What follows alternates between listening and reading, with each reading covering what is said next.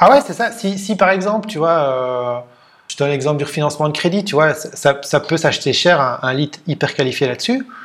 Bah, si le gars, euh, si on fait la formule et qu'on se rend compte qu'il va nous acheter le lead à 10 euros, je vais dire, bah non, ça marche pas, on va pas, on va pas y aller. Mais nous, avec notre expertise et puis quelques indicateurs, d'aller voir sur le marché, c'est quoi un coût par clic, euh, tu vois des trucs, des notions simples. Et en fait, tu te rends compte quand tu fais des chiffres simples, euh, 3% de conversion, euh, donc j'emmène 100 personnes, le coût par clic c'est autant, 100, 3% de conversion, combien va me coûter un, truc? Même en faisant la grosse louche comme ça, tu arrives à des datas qui sont assez proches souvent de la réalité. Je crois que nous pouvons tous avoir un projet rentable. Le trouver n'est qu'une question de temps. C'est pourquoi je vais à la rencontre des entrepreneurs qui réussissent pour décortiquer comment ils font et partager ce que j'apprends avec toi. Mon but est qu'ensemble nous puissions être plus libres grâce à nos projets. Toutes les deux semaines, des entrepreneurs partageront en toute transparence leur parcours, leurs réflexions et leurs solutions pour devenir rentables. Je suis Martin Donadieu et tu écoutes Indie Makers, le podcast qui t'aide à te lancer pour vivre de tes projets. Aujourd'hui, on est en présence de Nicolas Filali. Alors, premièrement, merci d'avoir accepté mon invitation. Merci Martin, c'est avec grand plaisir. Du coup, Nicolas, si tu devais résumer ton parcours en 2-3 minutes, comment tu te présenterais? Bon, alors, résumer mon parcours en 2-3 minutes, ça va être vachement compliqué. Euh, moi, j'espère que tu es prêt. Il faudra que tu choisisses un peu ce que tu veux creuser, parce qu'il y a pas mal de choses à creuser, tu vas. Euh, je pick up, je pick up. Ouais, donc je dis, allez, si je devais me résumer un peu mon parcours, je dirais que je suis un, un, un peu un terme qui est devenu à la mode, un slasher et peut-être un serial side businesser. J'ai inventé le mot là, tu vois, pour le pour l'émission spéciale. Euh, bah, en gros, si tu veux, j'entreprends moi depuis euh, depuis 2008 et j'ai eu un peu plusieurs vies euh, en termes de, de type d'entrepreneuriat que j'ai pu faire. Donc, euh, si aujourd'hui, donc la trame de fond de, de, de, tout mon parcours depuis 2008, c'était vraiment une activité principalement d'abord dans la consultance et le marketing. Donc, j'étais euh, freelance en, j'ai du business développement, du marketing, du digital. Euh, puis en 2016, j'ai créé une agence de marketing digital. Ça, c'est un peu la trame de fond. Mais si tu veux, en, en parallèle, j'ai presque toujours eu, depuis que j'ai commencé mon premier euh, première activité de, de freelance, j'ai toujours eu envie de créer des petits business. Et donc j'ai eu euh, des side business sur le côté, mais euh, plutôt au départ dans, en dur, je dirais, donc des, des, espèces de vraies petites entreprises ou petits projets où j'ai distribué du cavage, j'ai donné des cours de cuisine, j'ai fait une activité de traiteur. J'ai créé une société qui faisait des glaçons, de la glace pilée. J'ai lancé un resto. Je fais une start-up food. euh, ouais, je t'avais prévenu. Hein. Une agence marketing ouais. et euh, donc plein de, mais chaque fois en mode side business. Hein. Donc tout ce que je te dis là, c'était des side business. Et puis au fil des années, je me suis intéressé vraiment au digital parce que je me suis rendu compte que c'était chaque fois un levier de croissance pour tous les sides. Euh, notamment le SEO, euh, on pourra un petit peu en reparler du, du, SEO si tu veux, qui a été un, un levier de croissance pour, pour, pas mal de mes projets. Et puis en 2016, je rencontre mon ancien associé euh, dans le cadre un peu d'une reconversion où, je voulais refaire, enfin je cherchais un nouveau projet à ce moment-là. On a lancé une startup food euh, qui s'est cassé la gueule, enfin qui a pas vraiment décollé plutôt que se casser la gueule, je dirais. Et là, dans la foulée, euh, suite à ce projet, on a voulu en fait recommencer à gagner de l'argent. On a, on a créé une, une agence de marketing. C'était le moyen le plus simple pour nous pour en fait refaire ce que je faisais avant, on fait du freelancing quelque part. Et en parallèle, on a ouvert la deuxième porte de dire maintenant on veut faire des side business, mais plutôt des side business en ligne. Et là, depuis 2016, okay. euh, j'ai créé, euh, j'ai créé, testé une petite dizaine de sites euh, en ligne avec une série qui sont encore actifs. Euh, et puis aujourd'hui, si tu veux, suite Covid, on a fermé l'agence euh, et je me suis réorienté vraiment en fait à fond sur le side business. Euh, donc je crée des sides j'aide d'autres personnes, donc j'ai un deuxième pilier où j'aide d'autres personnes à lancer des sides, soit en coaching one-to-one, -one, soit au travers du projet Nouvelle Académie. Euh, on a déjà eu Joachim qui est venu en parler un petit peu dans un, ancien podcast. Euh, et voilà en gros, euh, aujourd'hui, ce que je fais, c'est principalement euh, side business pour moi, pour d'autres, euh, et j'essaye d'éduquer les gens aussi sur le sujet avec des projets autour du side business on pourra un peu reparler par la suite, si on a le temps. Yes. Oui, oh, le temps, ça va être, euh, ça va être une ressource qui va nous manquer, je pense. Pas de faire l'épisode. J'ai fait plus que deux, en, trois phrases déjà. On va, oui, oui, on va, de, on va devoir faire un, un, épisode en deux parties, tu sais, comme, euh, euh, comment il s'appelle, Génération Do It Yourself, il a fait ça à un moment, je crois. Il y avait un épisode tellement ah ouais, long. Comme tu veux, perdu son ouais. nom aussi. En, off, on se disait que je perdais souvent les noms des gens et voilà, le mec de génération. Ma- euh, Mathieu Stéphanie? Ah, yes. Ouais, Putain, Mathieu si Stéphanie. J'aurais pas pu t'aider parce que les prénoms, je t'ai dit, c'est pareil, c'est une cata. on, est, on est pareil. Je vois bien qui. Ok. Du coup, c'est drôle, tu parles encore de side business, mais là, finalement, c'est devenu tes main business, tes side business, un petit peu. Enfin, c'est plein, en fait, de, plein de sides qui, qui font que tu puisses en vivre. En fait, c'est une très bonne question parce que c'est ça qui est marrant, c'est que j'ai quasiment tous mes sides sont potentiellement des startups en devenir, quasiment tous. En fait, je pourrais presque tous me dire demain, j'en ferai une fais une vraie boîte. Sauf qu'en fait, justement, j'ai fait le choix d'être en hyper, euh, hyper direct dans l'approche, c'est-à-dire je, fais le minimum pour que ça ait des résultats et puis je fais autre chose. Euh, parce qu'en fait, ce qui m'éclate, moi, c'est de lancer des trucs. Tu as pu entendre, c'est de tester des trucs. Ouais. Et c'est ce parcours et cette expérience justement qui m'aide aujourd'hui à plus ou moins relativement rapidement lancer des projets.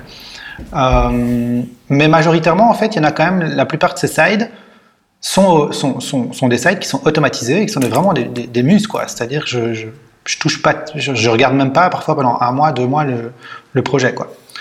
Euh, et à côté, j'ai quand même des projets euh, qui, effectivement, dont un en particulier à mon avis va te plaire parce qu'il fait toujours rire beaucoup de gens, euh, qui est sur les taupes, donc l'éradication des taupes. Et ce projet-là, ben là, je suis en train de créer une vraie boîte. Parce qu'en fait, il est en train de décoller et du coup, j'en fais une, une, une vraie société. Quand, quand tu fais pas de société, ça veut dire que tout est sous le même. euh, T'as une société pour euh, commune pour tout le monde Ça? Ouais, tout est sur ma boîte en fait. Mais c'est vraiment des sides, hein. donc c'est vraiment. euh, tu Et ta boîte, elle est en, en Belgique? Ouais, elle est en Belgique, ouais. Et, petite question administrative, est-ce que vous avez la même chose que nous en Belgique, une, une dénomination de quelle activité tu fais? Et euh, nous, à chaque fois que tu veux Ouais. rajouter un type d'activité, tu es obligé de payer à l'État pour dire je déclare que je fais un nouveau type d'activité. Vous avez ça aussi ou pas? Euh, ouais, en fait, dans les statuts, quand tu crées ta boîte, tu, tu crées euh, chez nous des statuts. Et dans les statuts, tu dis ce que tu vas faire. Mais ce qu'il faut distinguer, c'est que c'est vrai que dans le cas, par exemple, des sides, en fait, je fais, moi, je fais pas le truc. Je fais, je fais le même métier qu'avant. Je fais du marketing et du sales. Moi, je n'exécute, je suis pas l'exécutant de la prestation que je vends entre guillemets, tu vois. Euh, Ah, D'accord. Donc en fait, je suis un intermédiaire. La plupart des, des sites, je l'ai pas dit, mais euh, je fais ça sur un modèle qu'on appelle le paper lead. Donc en fait, je crée des plateformes qui génèrent du trafic et ces, ces opportunités d'affaires, je les revends à des prestataires. Donc je suis pas moi-même exécutant des prestations. Euh, c'est pas comme si Ouais. j'étais à la fois euh, plombier, chauffagiste, euh, euh, marketeur et encore autre chose. En fait, je fais juste du marketing et je revends les, les demandes.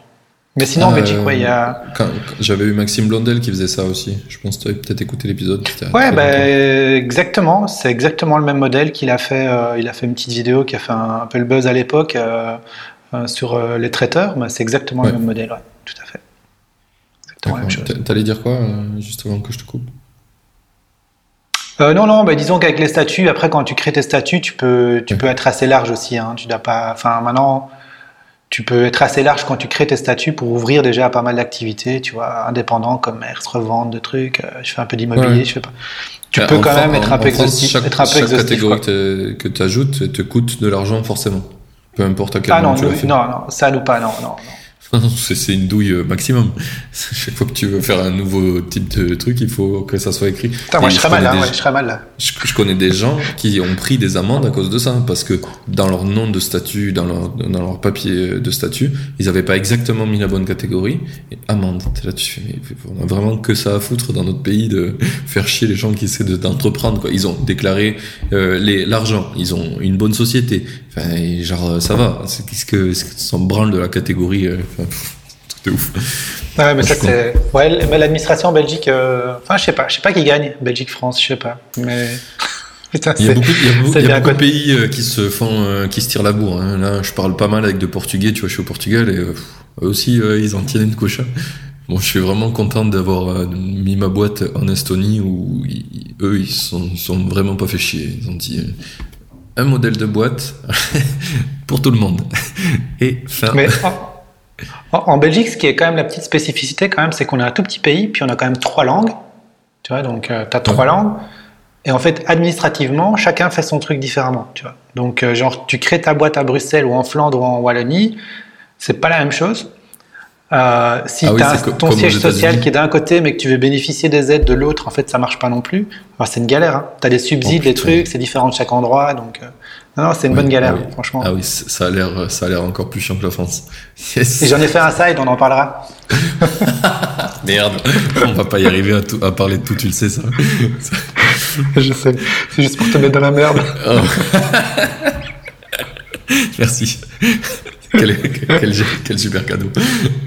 Non, euh, écoute, là on a, on a pas mal. On est, je t'ai posé des questions directes parce que je trouvais des, des points intéressants, mais je pense que c'est bien que les gens apprennent à te connaître un petit peu et comprennent euh, comment euh, comment tu t'es construit en tant qu'entrepreneur. Donc un des trucs que j'aime bien commencer euh, souvent, c'est en gros, ça a été quoi pour toi le premier projet sur lequel tu t'es lancé en tant qu'entrepreneur et c'était quand? Bah écoute, mon tout premier projet, euh, donc je suis sorti, moi j'ai fait euh, ici des marketing, école de commerce, comme, comme on dit en France. Et puis quand je suis sorti, euh, j'ai bossé dans une, dans une banque. Pendant un an et demi, je me faisais, pff, je me faisais un peu chier.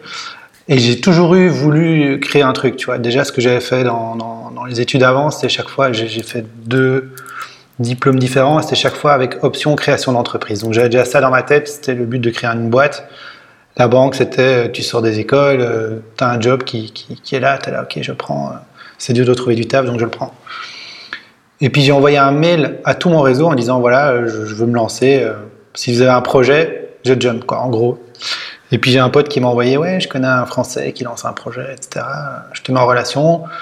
Je t'ai mis en relation et hum, donc c'est un gars qui faisait des services bien-être en entreprise et à l'époque, il avait la volonté de créer des coffrets cadeaux. J'imagine que vous avez aussi ça en France, euh, genre les bongos, je sais pas si c'est le même nom. Smartbox. Euh, Smartbox, voilà. Donc Ouais. euh, il a, son idée c'était je, je crée le Smartbox, mais avant que ça existe. hein. À l'époque, ça n'existait pas encore.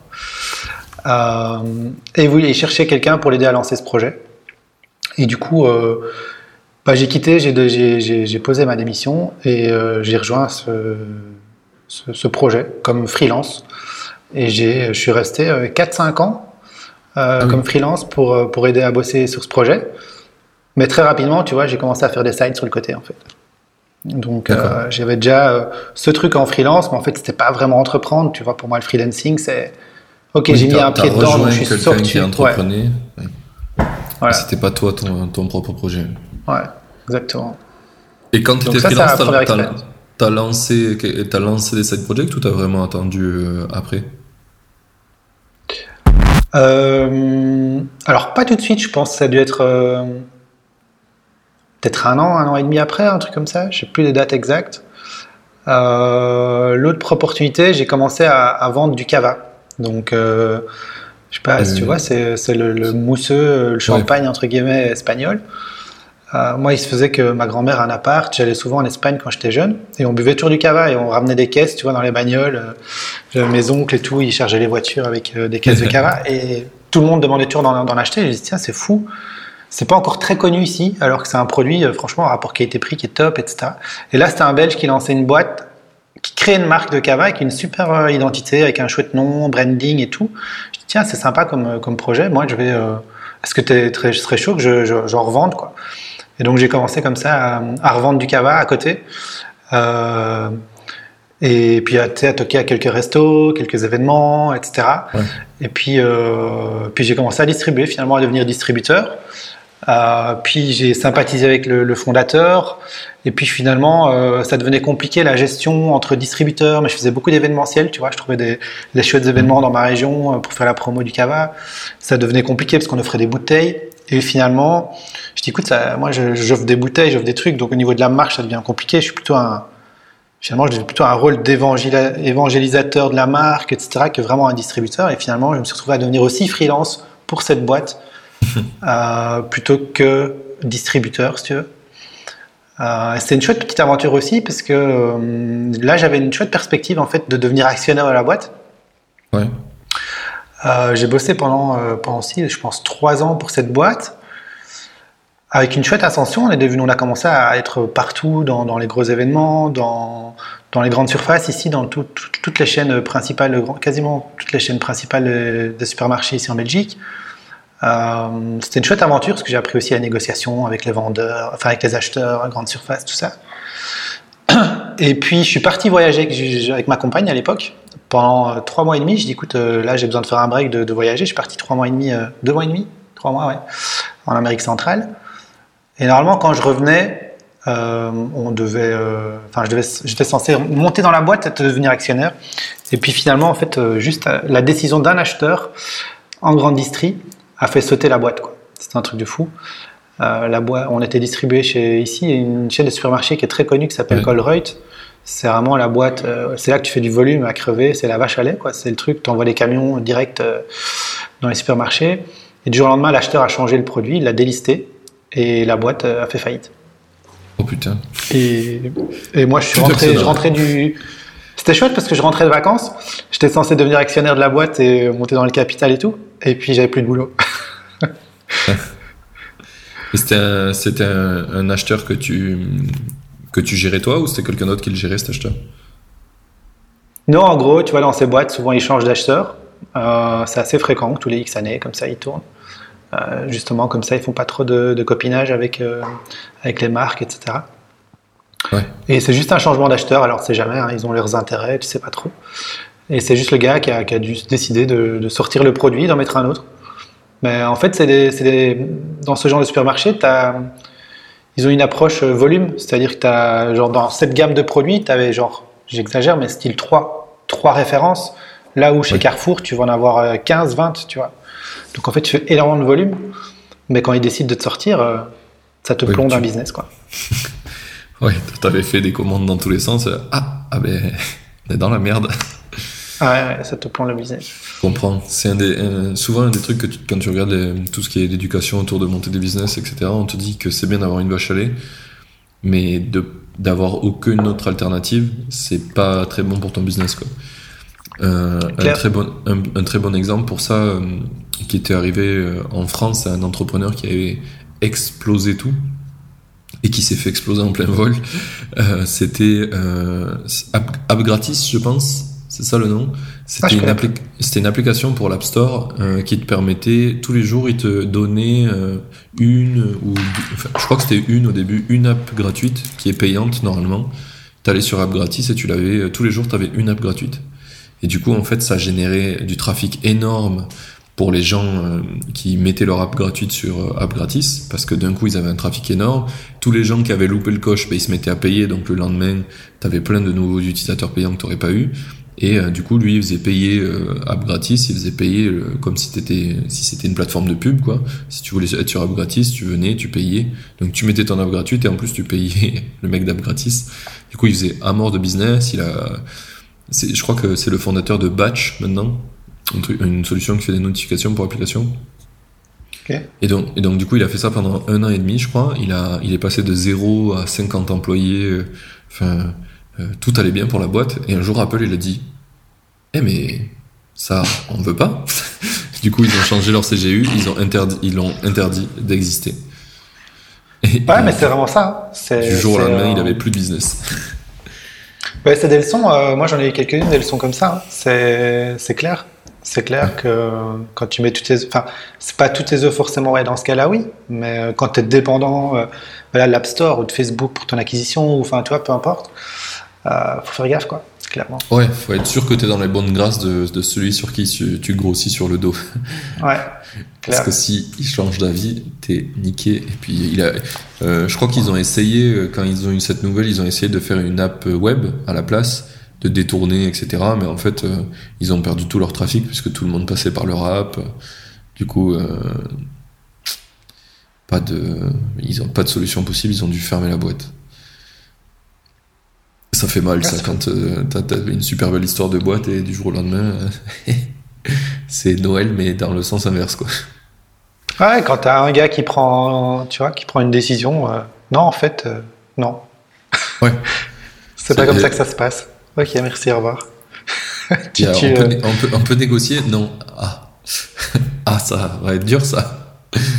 Ouais, ouais c'est complexe. Il y a un des, je repense à ce que tu m'as dit dans les, le moment où tu as entrepris. Un des trucs qui revient souvent dans les entrepreneurs que j'ai dans le podcast, c'est qu'ils ont fait des petits trucs qui n'ont pas l'air d'entrepreneuriat au début, genre au lycée ou au collège. Est-ce qu'il y a des trucs que tu aurais fait qui te font penser à ça? Genre euh, un business de DVD. Moi, je sais que j'ai fait un business de de MP3, tu sais des là où tu mets des musiques. Et en fait, les gens savaient pas où télécharger les musiques. Et du coup, moi, je vendais des MP3 préchargés avec des musiques, tu vois. Ouais, je, je me rappelle, j'ai entendu ça dans un de tes podcasts. Ça m'a fait, ça m'a fait rigoler. Bah écoute, je, je me suis déjà posé la question justement en entendant la question dans le podcast. Tu vois, j'ai entendu que c'est une question qui est venue deux, trois fois. Euh, tout ce que je. Non, je pense pas que j'avais vraiment un truc. Par contre, j'avais la fibre. C'est-à-dire, j'avais la fibre, euh, tu vois, un peu commerciale, un peu. euh, à vouloir vendre un truc, tu vois. Euh, sans vraiment forcément le faire. Mais euh, j'allais quelque part, je dis, oh, putain, ça ce serait cool, il faudrait le faire, ou il faudrait faire un truc chez nous. Ou, ou, ou style, tu vois, j'étais dans les mouvements de jeunesse. Euh, j'étais le gars qui vendait le plus de calendriers. Ou, ouais. tu vois, des, des trucs comme ça. Mais Ouais. pas que j'ai créé pas- un truc moi-même ou quoi. J'ai pas entrepris, mais j'avais déjà un peu la fibre un peu commerciale. Tu vois, si- s'il fallait vendre les, les paquets de masse-pain à l'école ou des trucs comme ça. Ouais, euh, ça, ça genre t'amusait après bien, 5 tu minutes, il y avait plus de, y avait- je trouvais le bon moyen pour me liquider le truc en 5 minutes, tu vois. Pour vendre 5 calendriers à la voisine alors qu'elle a besoin que de 1, tu vois. Ouais. Mais allez, s'il te plaît, prends-en plein, ça va sauver des enfants. Ouais, ça, puis ton, tu prends-en un aussi pour offrir à ton fils, et puis à machin, puis à C'est ça.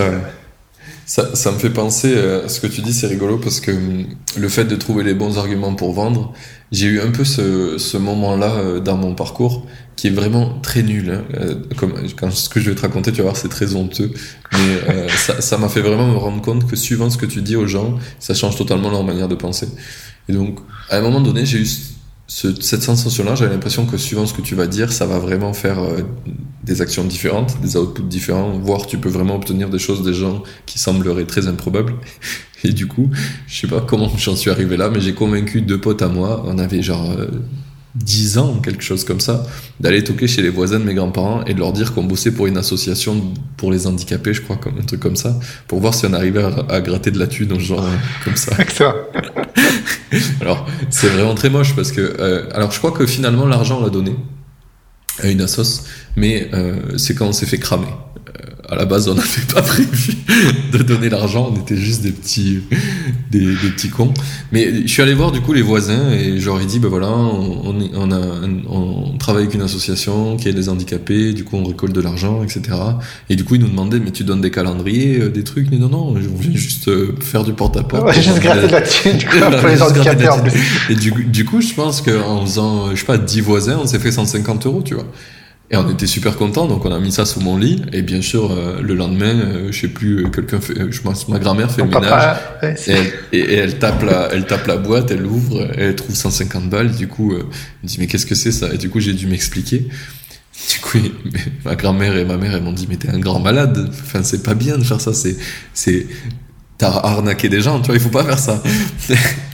Mais moi, du coup, j'ai bien conscience que c'était pas bien, mais c'était surtout pour tenter de voir jusqu'à quel point les gens, ils sont, euh, tu peux leur faire croire des choses et du coup obtenir un peu ce que tu veux d'eux. C'était plus dans cette idée-là, je m'étais pas euh, projeté dans le fait que j'étais en train de, de d'utiliser une cause qui est vraiment euh, qui est vraiment un problème pour euh, mes propres intérêts ce qui est pas bien et que je montais aux gens aussi enfin bref tout ça. Et du coup ils m'ont fait après euh, aller voir tous les voisins m'excuser. Euh, donc j'ai proposé à, aux gens du coup de leur rendre l'argent ou alors de vraiment donner une association d'handicapés. Donc tous les tous les gens ont laissé l'argent et on a rendu on a du coup vraiment donné ça à une assoce mais, mais voilà, à la base, on n'était pas parti avec l'idée de donner la thune. Mais ça m'a appris plein de choses euh, en commerce. Ça, en mal. Quand t'as déposé la petite enveloppe. Oh, putain.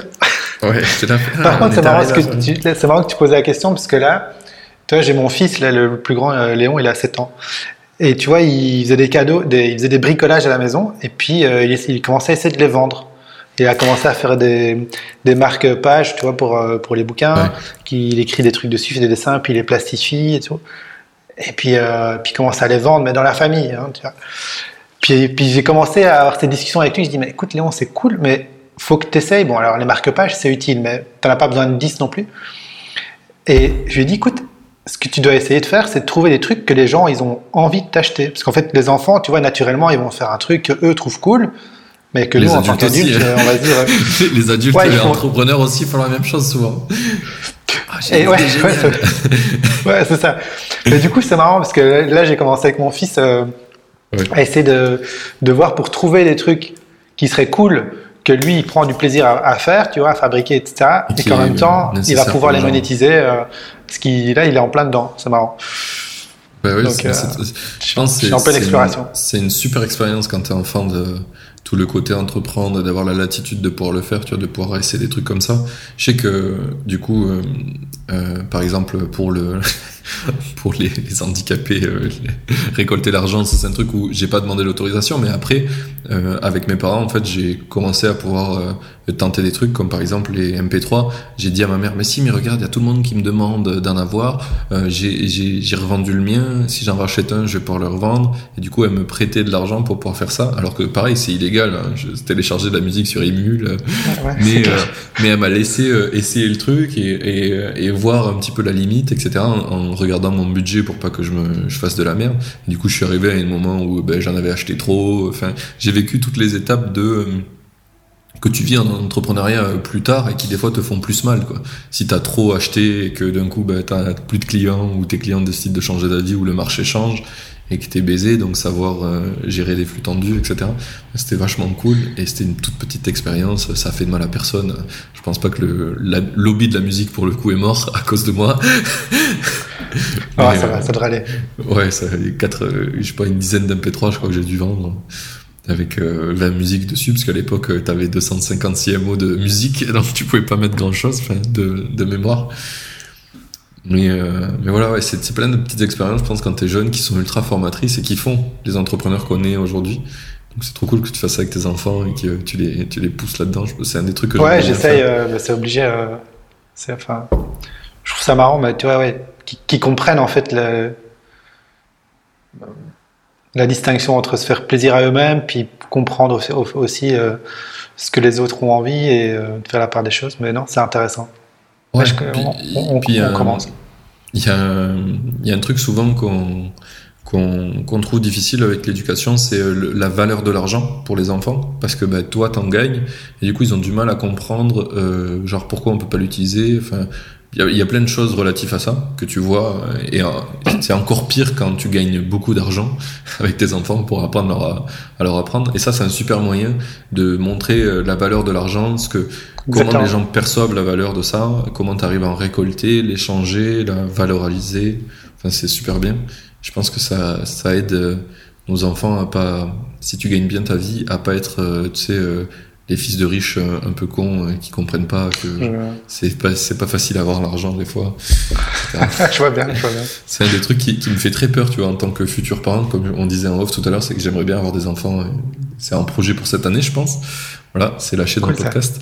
Et, euh, et c'est un des trucs qui me fait peur, moi, vu que j'arrive bien à gagner ma vie et maintenant ma meuf aussi, de faire des, des petits cons, tu vois, et pas savoir leur, leur inculquer ces valeurs, parce que c'est, ça a été vu et revu. Ouais, c'est clair. hein. Euh, bah, on- c'est vrai que je n'ai pas trop parlé non plus dans les projets, mais on, on a le projet notamment Nouvelle Académie. En fait, à l'origine, Nouvelle Académie, euh, même si maintenant ça s'est recentré vraiment sur le side business, c'était en fait le slogan, c'est tout ce que tu n'as pas appris à l'école. Ouais. Et, euh, et la vision, c'était ça, c'est de se dire en fait. Et là hier, j'en parlais avec ma compagne sur totalement d'autres aspects. Elle me dit c'est fou. Elle, avait été rendez-vous chez son gynéco. Et il sait pas communiquer, il sait pas parler. Je dis, il, il m'écoute pas en fait, il me comprend pas. Et t'as tellement de trucs comme ça que t'apprends pas à l'école. Tu vois, l'éducation financière, Zéro. que dalle. J'ai fait école, j'ai fait des écoles de commerce. Tu, tu sors de là, tu te dis mais ok, je sais lire des bilans, je sais faire des trucs, euh, des comptes financiers, des bazars. Mais après gérer mon argent, rien. Tu vois. euh, euh, Simplement communiquer, tu vois, apprendre à communiquer entre deux personnes. euh, compliqué. Euh, T'as tellement un truc comme ça, on t'apprend pas. euh, On fait un gros travail là, on, s'intéresse un peu à tout ce qui est communication non violente, tu vois, à la maison. Ouais. Euh, pff, tu te dis c'est fou, hein, on est on est nul quoi. On sait pas parler, ouais. ouais. C'est, C'est pas, on sait pas s'écouter, on sait pas se parler, on sait pas. enfin, C'est ça, c'est ça. Tellement de trucs comme ça, de La première base, fois que j'ai lu des, des base. trucs comme ça, j'étais là, je fais Ah Il y a une phrase qui m'a trop marqué, que j'ai répétée souvent c'est euh, On parle pas pour soi, on parle pour être entendu. Et du coup, quand tu vraiment tu penses à cette phrase, tu dis donc en fait, si ton but de quand tu parles c'est d'être entendu, c'est que du coup il faut que tu utilises les mots qui vont parler le plus à la personne en face et pas du tout les mots qui te parlent à toi. Comme exactement pour vendre euh, ce qu'on disait tout à l'heure. Il faut pas que ça vienne de toi, il faut que ça soit pour l'autre. Et du coup quand tu commences à parler pour l'autre, c'est tout à fait différent.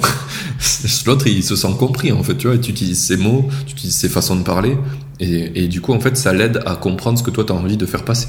Et puisque c'est l'idée de parler. si c'est juste pour dire des choses pour toi-même, tu peux te regarder dans la glace et ça marche, tu vois. Mais c'est pas ça l'idée. Non, mais c'est clair, c'est clair, quoi. Du coup, il y a un très très bon livre sur le développement personnel à propos de la communication et ça s'appelle le, Les mots sont des fenêtres ou bien ce sont des murs très très bien à lire euh, en table de chevet, gardez-le, parce qu'il y a beaucoup de choses qu'on est tellement nul en communication qu'il faut le relire et se dire ah oui. Euh. Et puis ouais, c'est un exercice de tous les jours. Hein, tu deux semaines après, tu le re-relis. Voilà, comment ça Enfin, ma compagne est pas mal dans tout ça, tu vois, parce que. Enfin ouais, ça, ça bah, pas mal aussi par rapport à l'éducation des enfants et tout. Ouais, elle a fait des, des, cours là-dessus et tout. Et même des formations de coaching de plus en plus et, et c'est super intéressant en fait elle te fait des réflexions et je dis putain, mais ouais, c'est c'est des trucs tellement évidents, mais ouais. faut juste une, faut une prise de conscience et, et ce qui, ce qui est drôle, c'est que, que, dans, le, dans le marketing, c'est un truc super acté. Quand tu fais une page de vente, tu essaies de prendre les mots de tes clients, tu vas faire des interviews pour avoir leurs mots, utiliser leur façon de le dire et tout. Tu te dis, c'est logique parce que tu veux vendre un truc. Mais en fait, quand tu parles avec quelqu'un, tu te dis pas, c'est logique de faire la même chose. Alors qu'en vrai, ça, c'est la même chose. Toute ta vie, tu essaies de, de, de, de c'est ça, c'est une interaction avec l'autre et du coup, il faut obtenir le meilleur. Et pour obtenir le meilleur, il ben, faut adapter son discours à la personne que tu as en face pour essayer de, de, vraiment augmenter le, le, taux de compréhension au max. Quoi. Et c'est là où tu as le moins de problèmes, où tu es le plus clair. J'ai beaucoup cette conversation avec ma meuf euh, en ce moment parce que moi, j'ai lu pas mal de trucs là-dessus. Du coup, je suis monté en niveau. Et du coup, je me rends compte qu'en fait, souvent, elle, elle communique pas euh, comme je pense qu'il faudrait pour moi, tu vois. Enfin, j'arrive, tu vois, je suis à, je suis à l'étape 2. Je vois que elle pourrait faire d'une certaine manière pour que ça marche, pour que l'intention qu'elle veut marche. Du coup, j'essaye de faire ça, de lui expliquer, mais sauf que c'est un peu biaisé puisque c'est moi qui analyse ce que elle, elle dit par rapport à moi. Enfin, over-engineering. mais, euh, mais on progresse et du coup, elle a, elle a fait des trucs, euh, elle a lu des trucs dans ce sens-là. Il y a beaucoup de choses qui sont améliorées, mais euh, c'est. Bah déjà, déjà la première étape, c'est poser le truc sur la table, tu vois, déjà, d'être. le fait d'acter le fait qu'il y a un truc là-dessus qu'il faut travailler, et puis commencer à l'échanger, et puis en fait, parler. Tiens, regarde, qu'est-ce qui vient de se passer là? Regarde, en fait, comment on vient de se parler si tu m'avais dit ça comme ça et que moi, je, tu vois, déjà juste ça, c'est des petits exercices qui, en fait, qui changent la vie, quoi. Ouais. Euh, mais qu'on n'a pas l'habitude de faire, quoi. Il y a une très bonne euh, phrase d'Orelsan euh, qui dit si tu veux sortir d'une embrouille, le mieux c'est de poser des questions. Et ça, c'est un des trucs qui marche très bien, c'est que quand au lieu de te braquer quand on t'a dit un truc, et ben d'abord tu poses la question pour vérifier que c'était bien, euh, on essaie de t'attaquer, tu vois. Parce qu'en vrai, souvent les gens, euh, leur but c'est pas de t'attaquer, mais tu te sens attaqué. ça c'est une différence. Du coup, si tu poses une question, en général, tu te confirmes euh, rapidement que personne n'a essayé de t'attaquer et que c'était juste pas dit d'une manière que toi tu aimes entendre. Enfin voilà, sur la communication, on pourrait parler des heures de ça. c'est vraiment un sujet qui me plaît beaucoup et, euh, que je, je, travaille au quotidien en ce moment. Euh, j'aide des gens à apprendre à coder et je leur donne aucun cours de code, je leur apprends juste à communiquer. Je t'aurais dit dans votre taf, c'est le truc qui va être le plus important, savoir communiquer ce que vous faites, même avec vous-même, savoir découper les trucs, enfin, synthétiser, etc. Ça, ça va être le plus important. Après, coder, c'est des hard skills, ça, ça vient avec le temps, mais euh, il y a tout un truc autour en soft skills qui sont ultra importants et qui sont le fondement même de, savoir apprendre, savoir grandir, savoir structurer son savoir, et qu'on n'a pas. Et ce que tu traitais un petit peu avec Nouvelle Académie, alors maintenant tu plus sur les, plus sur les side business, mais je me rappelle que c'était un des, c'était un des trucs que vous aviez, vous vouliez mettre en avant. Ouais. Euh, je sais pas où c'est qu'on pourrait aller. Il y a tellement de trucs que tu fais que, en vrai, je suis, je suis perdu avec toi. Viens, on parle un peu de nouvelle académie. Combien ça c'est qu'on va, on va déstructurer totalement. On va, revenir dans ton parcours dans tous les sens. Ça va être très très cool.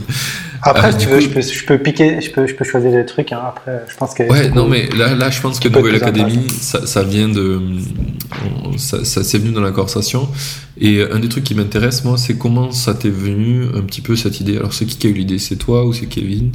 Ou c'est. Jo- Non, Joaquin est arrivé un peu plus tard, je crois. Euh, ouais, Joe, il est arrivé plus tard. En fait, attends. au tout départ, euh, je rencontre euh, Seb et Kev sur un séminaire euh, sur l'investissement immobilier. Donc Ah oui, on s'est rencontrés. euh, ouais, rien à voir. On s'est rencontrés euh, maintenant, il y a bien genre, genre 4 ans, je dirais, un truc comme ça. Je suis très mauvais pour me situer dans le temps. Je pensais à faire 4 ans.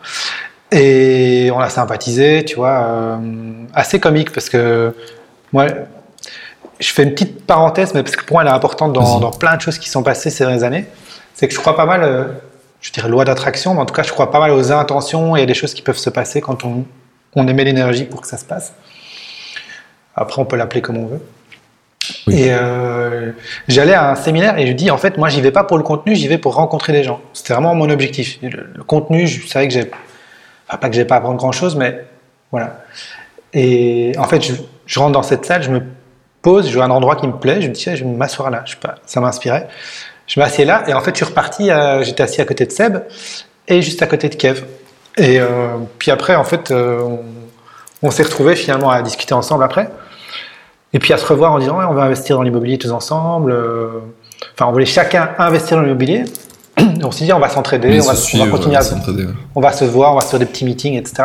Et en fait, Nouvelle Académie, c'est né là. C'est-à-dire qu'à un moment donné, on s'est dit, on a commencé à brainstormer, à rassembler nos connaissances, etc., etc. On en fait, on a plein de super trucs à partager ici, euh, sur ce qu'on sait déjà, sur l'immobilier, et qu'on trouvait qu'on n'enseignait pas forcément bien dans les séminaires, dans les trucs qu'on allait voir. Et en fait, au tout départ, Nouvelle Académie, c'était un projet autour de l'éducation sur l'investissement immobilier. Et puis, en fait, on s'est rendu compte, mais ouais, mais en fait, on n'a jamais investi, on n'est pas légitime là-dedans. Euh, donc, qui on est pour apprendre des trucs là-dessus alors que nous-mêmes, en fait, on n'a rien fait. Et du coup, on a commencé à cogiter. euh, puis, on s'est rendu compte qu'il y avait d'autres sujets sur lesquels on se formait, qu'on voulait aussi. à- on était, tu vois, on vient de parler de communication. Ouais. On s'est retrouvé à discuter de plein de sujets où on était tous un peu passionnés, tu vois. Si, ah putain, mais en fait. Et puis, on est venu à cette idée de nouvelle académie. En fait, ce serait génial d'avoir un truc où on t'apprend tous, tous ces trucs-là qu'en fait, on t'a pas appris. Au départ, l'idée, c'était d'aller chercher des experts, tu vois, sur, sur chaque sujet. Le, le projet, il, il est parti d'un tout petit truc, puis c'est devenu une espèce de truc gigantesque. Puis après, on s'est dit. Et en fait, comme moi, je suis quelqu'un de hyper créatif, et tu vois, je suis bon dans les sides, mais dans les vrais projets, il faut pas m'avoir, parce qu'en fait, moi, je, je balance Pas trop 25 loin. idées, les gens, ils deviennent fous. Parce qu'il y a, je pense, beaucoup de bonnes idées, mais en fait, il faut me canaliser. Et en fait, ce projet-là, c'était le problème, c'est qu'à un moment donné, il n'y avait pas de catalyseur.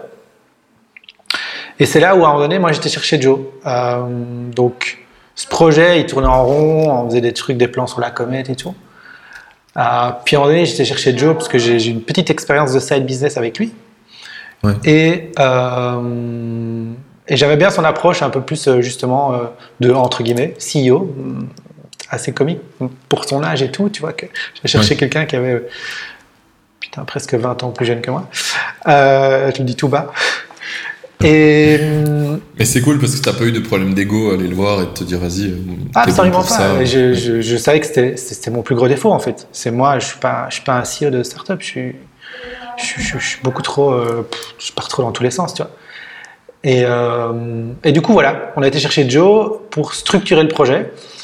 Et puis c'est là qu'on a refermé toutes les portes pour se concentrer sur le side business parce qu'en fait, Joe faisait des side business, moi j'en faisais pas mal.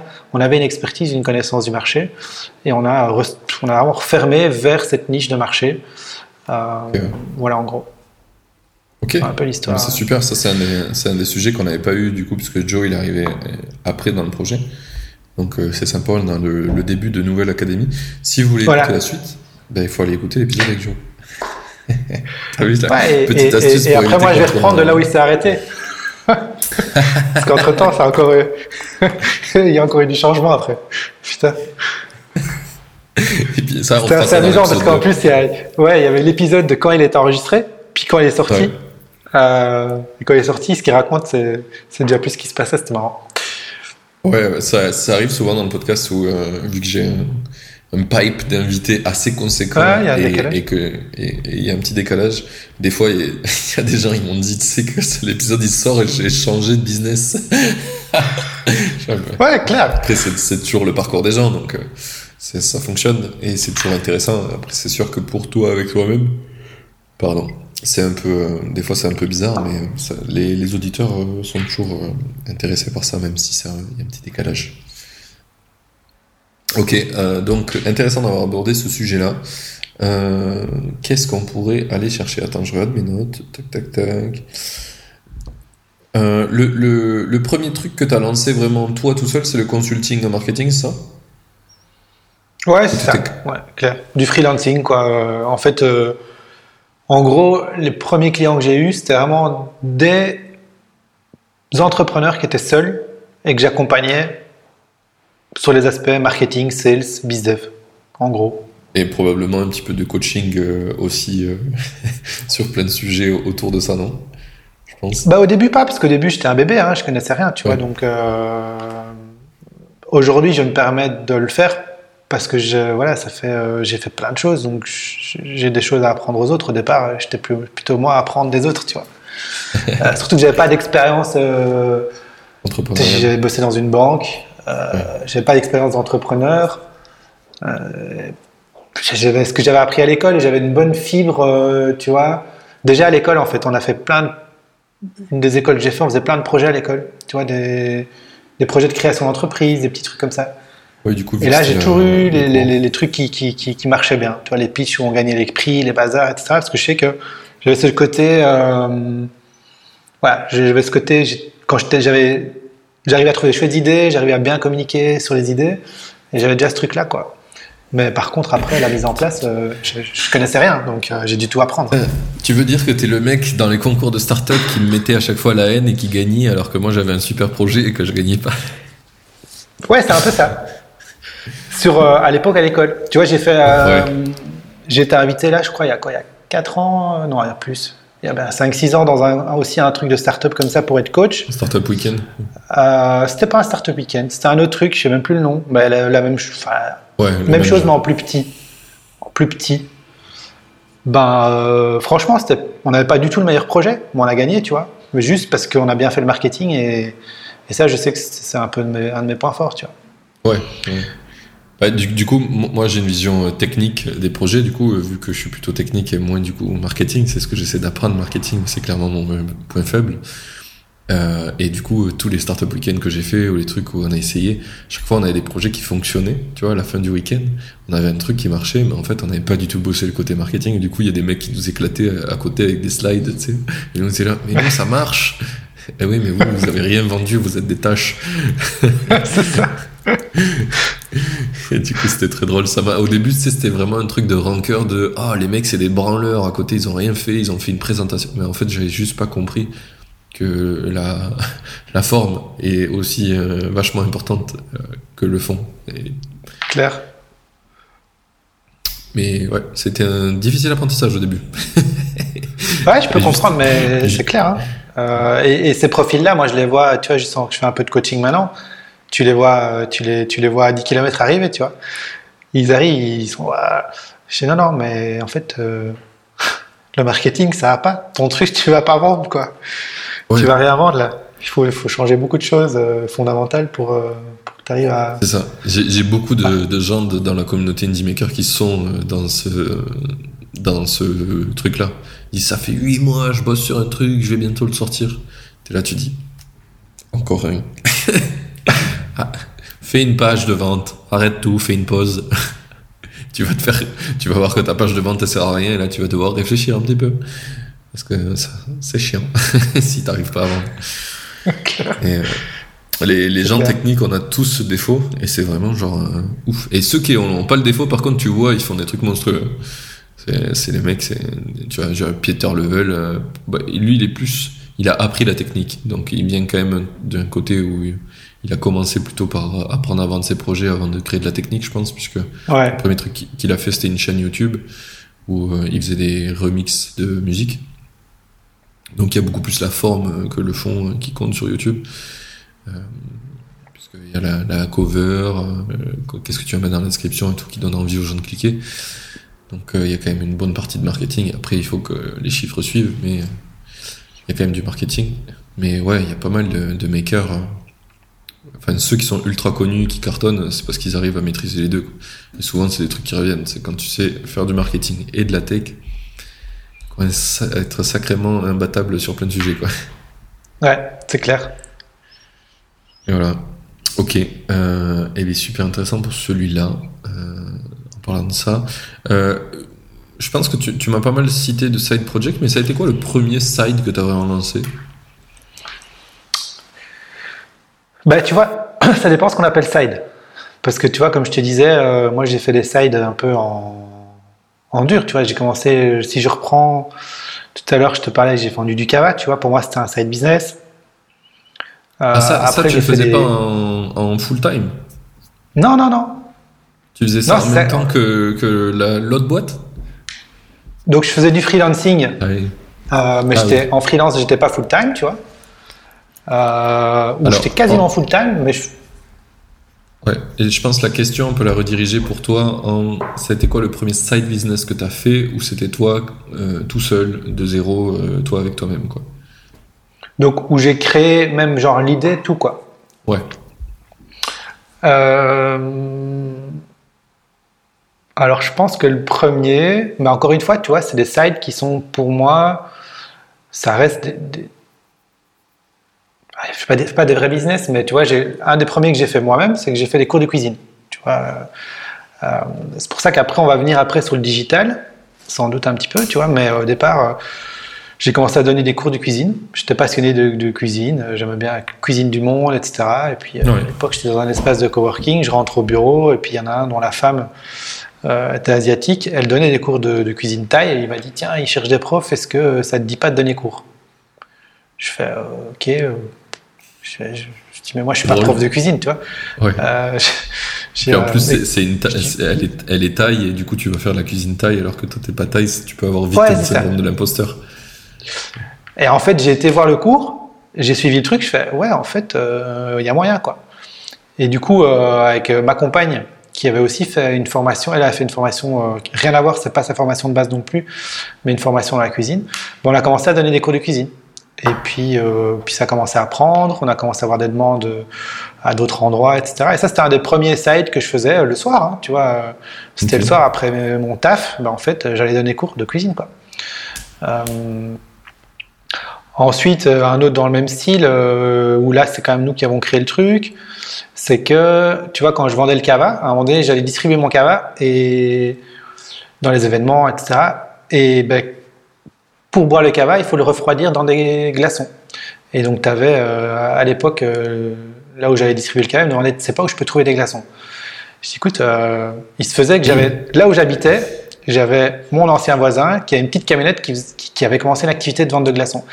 Et je dis, bah oui, écoute, tu peux appeler mon voisin, il vend justement des glaçons. euh. Sauf que je me suis rendu compte que ce voisin, il il était pas pro, il faisait n'importe quoi, tu vois. et- enfin, Ouais. il, était, il était vraiment pas, euh, pas organisé, donc il faisait un peu de la merde. Et à un moment donné, en fait, euh, T'amènes tes glaçons trois jours après ce que t'as demandé. ouais, pff, enfin, il était, il était pas pro, quoi. Il Et à un moment donné, glaçons, pareil, en fait. Ouais, mais après, attends, c'est du taf, hein. Je veux Oui, dire, oui. c'est quand même du taf. Euh, parce que c'est pas un petit euh, truc de glaçon, tu vois, que tu sors du frigo. Ouais. Quand tu dois livrer une tonne, tu vois, euh, une tonne, deux tonnes sur un événement, faut, faut un peu s'organiser quand même. Et, en fait, bah là, pareil, en fait, j'étais dans ce même espace de coworking avec les mêmes gars, dont le gars avait sa femme qui, qui m'avait initié au cours de cuisine. Et j'ai dit, tiens, les gars, euh, vous avez pas envie qu'on vende des glaçons? Et c'est parti, genre un vendredi soir, en prenant une bière, tu vois. Et ils ont dit quoi c'est des glaçons euh Puis j'ai expliqué un peu le truc. Écoutez, les gars, voilà, là, il fait de la merde. Euh, en gros, on achète une machine. On avait, on avait l'espace et tout. On avait un bureau avec euh, du stockage et tout. Je dis, on met une machine, euh, on fait des glaçons. On met un gars qui fait des sacs et puis on vend des glaçons, quoi. Et puis c'est parti. En fait, euh, on a voulu racheter le gars en. C'est marrant parce que mon ancien voisin, il est parti un peu en faillite. Et donc, euh, il voulait revendre ses machines. On avait un deal, il nous a planté le jour où il devait signer son. On lui a racheté merde. tout son matos et tout. Euh, on lui avait demandé alors, le- son- tout son listing client. Il n'a jamais voulu le donner. Et le jour où on devait euh, racheter ses machines et tout, il nous a planté. Et euh, je raconte l'histoire parce qu'après la suite est comique. Il nous a planté, on s'est dit c'est pas grave, on va, on va acheter nous-mêmes les machines, on va quand même le faire. Donc on a acheté les machines, on a lancé le truc. Et en fait là, Et c'est pour ça que je parlais tout à l'heure un petit peu du SEO, et c'est là que j'ai commencé à m'intéresser au digital. À l'époque, je commençais à faire des petits sites web, tu vois, WordPress. Enfin, à l'époque, c'est même pas moi qui les faisais. Et euh, par contre, je, je, commençais à toucher un tout petit peu au niveau SEO, et on a fait un site assez basique où j'avais vu qu'il y avait vraiment moyen de se positionner euh, sur Google assez facilement pour des gens qui tapaient euh, livraison glaçon, glace pilée, euh, achat glaçon en grande quantité, des trucs comme ça. Et en fait, j'ai fait un petit site et quasiment du jour au lendemain, le téléphone a commencé à sonner. Et, le truc a commencé à, on, a commencé à débiter des glaçons euh, et on est devenu assez rapidement. On a dû acheter une deuxième machine, puis une troisième, puis une quatrième, puis des camionnettes, puis un, espace de stockage, puis, euh, ah puis en fait le truc a commencé un peu à décoller. nous en plus, c'était un peu la galère parce que franchement là, c'était vraiment en mode side. On se passait le téléphone, tu vois. les uns les autres, chaque, chaque semaine, on avait la garde du téléphone. Et genre, tu te débrouilles, tu gères les calendriers, tu gères les commandes, tu gères les stocks, tu gères quoi. Et donc, on était là à faire des sacs euh, jusqu'à minuit. Euh, euh, c'était un truc de fou. puis finalement, on a engagé quelqu'un pour faire les sacs. Et enfin voilà, donc c'était une aventure assez comique ces glaçons. Mais c'était un de mes premiers sides, mais tu vois, c'est vraiment des sides en mode un petit business à côté quoi. Euh, et ça, je faisais à côté toujours. Tu avais parlé de, du voisin et tu trouvais que c'était intéressant. Euh, ah ouais, c'est ça, excuse-moi. Et le voisin, à un moment donné, on voulait racheter des machines. Et c'était quelques mois plus tard, tu vois. Et je vois, je sais plus comment j'ai appris, via via, qu'en fait, il vendait toujours ces machines. Parce que le jour où il nous a planté, il nous a dit Ouais, j'ai un autre acheteur. Enfin, il nous a raconté une connerie. Euh, surtout qu'il n'avait pas son listing client, en fait, qu'il voulait pas nous le donner, mais à mon avis, il y avait beaucoup de pipeaux. Et en fait, on lui a racheté tout, euh, mais genre euh, cinq fois moins cher que ce qu'on lui avait proposé la première fois euh, quelques mois plus tard. Quoi. On lui a dit, écoute, maintenant. oh, en fait, et en fait, moi, tous les clients que lui avait à l'époque, c'était pas des amis, mais c'est finalement c'est moi qui lui avais donné les clients et moi j'avais une vraie relation commerciale avec ces gens-là. du coup, en fait, j'ai chopé tous les clients que j'avais donnés. Ouais. Et bah voilà, donc c'était l'aventure de Glagla, ça s'appelait Glagla. Ah ouais Trop drôle le nom. Et pourquoi vous l'avez arrêté euh, ce business? Et En fait, j'ai arrêté parce que à un moment donné, euh, genre, à ce moment-là, j'étais pas, j'étais pas mal actif dans la cuisine et avec la partie cours de cuisine et traiteur, etc. Euh, et, et je ne savais plus gérer. Les glaçons, c'était ça, prenait trop de temps, parce que c'était à ce moment-là, on n'avait encore personne, on se passait encore le téléphone, etc. Ça, ça, faisait pas assez pour vraiment engager, tu vois, une personne full-time, etc. Euh, c'était un peu la limite, et du coup, on était encore en train de gérer un peu le truc nous-mêmes. Et du coup, on, moi, j'arrivais plus à gérer entre la partie traiteur et la partie glaçon. J'en pouvais plus, quoi. J'étais au bout de ma vie. Du coup, j'ai décidé d'arrêter et de revendre ma part, quoi. Donc le business existe toujours? Alors le business, il existait toujours jusqu'à ce que euh, Covid arrive. Et là, je ne sais plus les toutes dernières nouvelles, parce que je m'entends, j'ai encore des contacts avec mes anciens associés, mais plus beaucoup. Mais je sais que période Covid, c'était très très très compliqué puisque ça vivait essentiellement de l'événementiel. Hein. Donc euh, les gros volumes de glaçons, c'est euh, les festivals, c'est les événements en plein air où tu livres une tonne, deux tonnes euh, sur une soirée, tu vois, et tu en as plusieurs sur la semaine. Quand tu as plus ça, et les restos et les discothèques, bah c'est fini quoi. En général, les restos et les discothèques, ils ont leur propre machine, non? C'est que pour les non, pas spéciaux. Tous. Ah non, non, non, non, non. En fait, euh, il y en a beaucoup qui. En fait, c'est une vraie logistique quand, quand, tu fais vraiment du débit. Euh, même quand tu as parfois tes propres trucs, tu n'arrives pas à suivre. Quoi. Donc, euh, donc tu as besoin de. Donc, nous, en fait, on, dans les discothèques, tu, on, avait, on a commencé à développer un réseau, en fait. C'est ça un peu notre force. C'est qu'on a. Et c'est là où, tu vois, la force un petit peu de ce que chaque fois on amenait dans les projets, c'est de, faire les choses parfois un peu différemment, tu vois. Par exemple, au niveau des glaçons, ben, au lieu de juste livrer, en fait, on a commencé à créer un réseau de distribution. Donc, euh, dans les stations essence, dans les card dans les trucs comme ça, on mettait des bahuts à disposition et on venait livrer les glaçons. Euh, on faisait les tournées, on remplissait les, les bahuts avec des glaçons. Euh, on avait un site web où les gens, plutôt que nous appeler pour avoir deux sacs, ils arrivent sur le site, trouver le distributeur le plus proche de chez vous et on faisait plus de livraison. Vous allez chercher les glaçons directement chez le distributeur, tu vois. On a commencé à faire un petit réseau comme ça de, de distribution.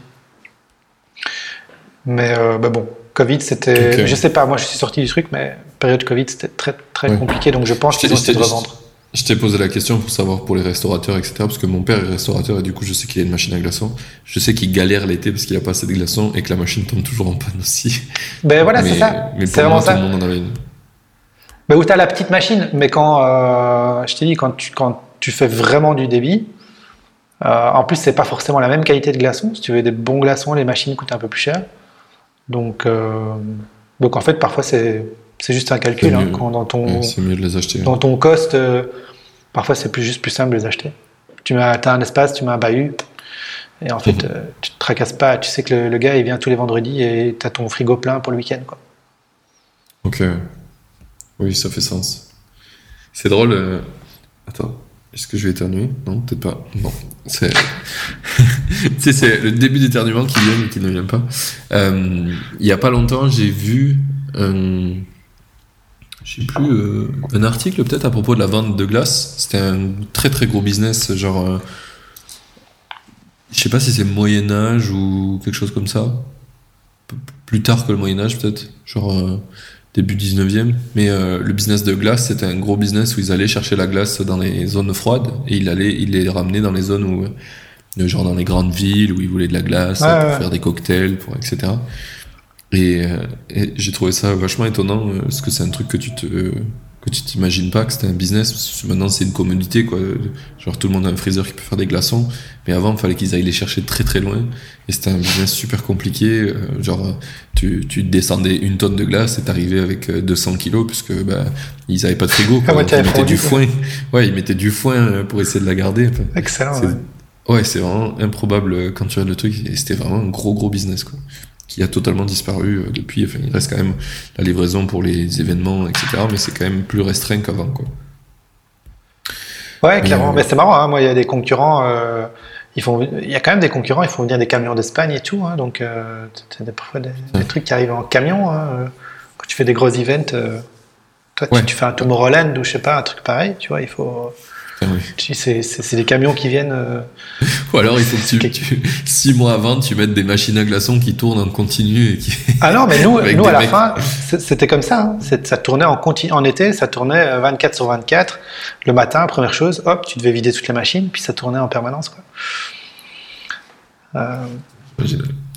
Mais euh, je, Ouais, je c'est pensais pour euh, si, si tu fais un gros événement et que tu voudrais avoir ta propre euh, ta propre façon de faire Ouais. tes glaçons, faudrait que tu six mois avant l'event, tu loues des machines à glaçons que tu mettes dans des conteneurs sur l'endroit où tu vas faire. Le...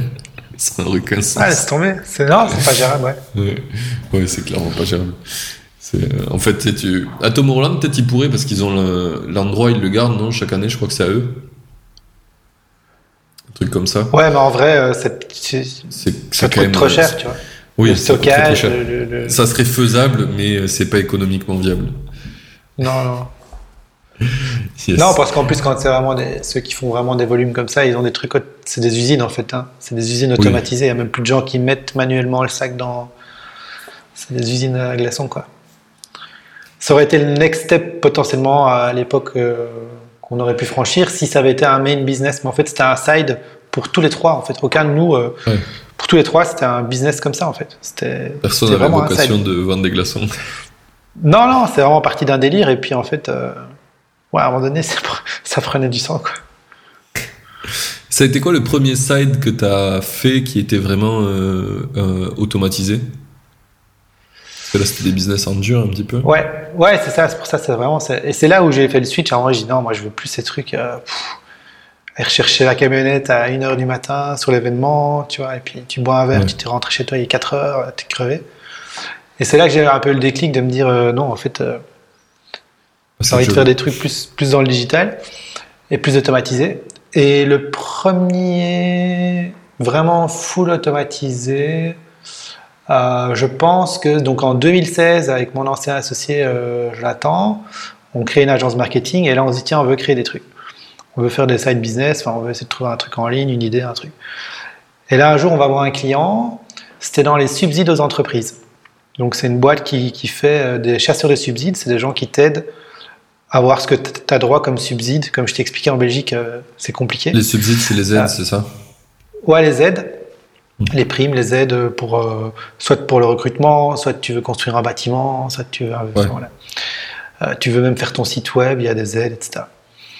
Et en fait, il existe des chasseurs de subsides en Belgique. Donc, c'est des gens qui t'aident pour faire À tes dossiers tellement c'est compliqué, euh, à retrouver à quoi tu as droit et faire les Ça trucs en correctement. France, hein. Parce si tu le fais pas dans le bon ordre, tu t'as, t'as- t'as droit à rien. Perdu. t'as, Ouais. t'as rentré ton dossier euh, alors que tu as déjà fait Vous un pas, paiement. c'est la- mort. vous n'avez pas coché la case CA du formulaire B3, donc du coup vous avez le droit à rien. Super. C'est con, vous aviez droit à 100 000 euros, mais Ouais. c'est zéro. Et Ah, on peut refaire la boulette. Non, non. Ouais. Ah non, non, c'est trop tard. Ouais, c'est- Ok. pareil Donc, euh, et donc, on est en rendez-vous euh, au tout début pour faire un site web pour euh, une boîte qui fait ça. Et en fait, moi, je savais qu'ils avaient un programme de rapporteur d'affaires. Parce que euh, déjà à l'époque, j'étais en contact avec euh, une des commerciales. Vu que je faisais déjà un peu de coaching, j'accompagnais déjà un peu des, gens, etc. J'avais souvent, j'avais souvent essayé d'activer ce levier pour voir s'ils pouvaient trouver des aides. Et en fait, on est rentré, on a voulu leur proposer un truc, pas juste un site, mais on leur a dit, en fait, faut faire du lead, faut, faut, faut faire une machine, il y a moyen de faire un truc euh, pour, pour générer du business pour votre projet. Et ils n'ont pas voulu, ils ont dit, non, non, on veut juste un site web. Euh, finalement, ils n'ont pas reçu notre offre. Et du coup, en fait, on s'est dit, ben, en fait, on va le faire.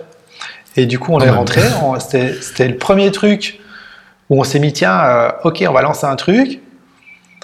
On a cherché un nom, on a, on a fait une landing page, euh, je pourrais, en une, une- une semaine, un truc comme ça. On- C'était un peu la première fois, on est, tout, est encore un peu exploratoire.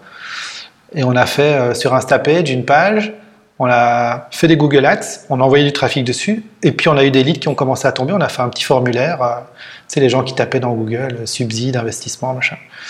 Et ça, ça a commencé à générer du lead, et on a renvoyé les leads aux gens, forcément, avec qui on avait voulu travailler au départ, euh, sous forme de rapport d'affaires.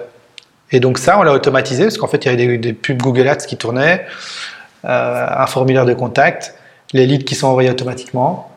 Et c'était un peu le premier side euh, en mode, comme je disais, paper lead que, que j'ai lancé et qui tourne toujours aujourd'hui. Oh. Est-ce que tu peux nous dire, euh, quand tu l'as lancé, au bout de combien de temps il a commencé à générer, je sais pas, c'était une idée de revenu, quelque chose? Ouais.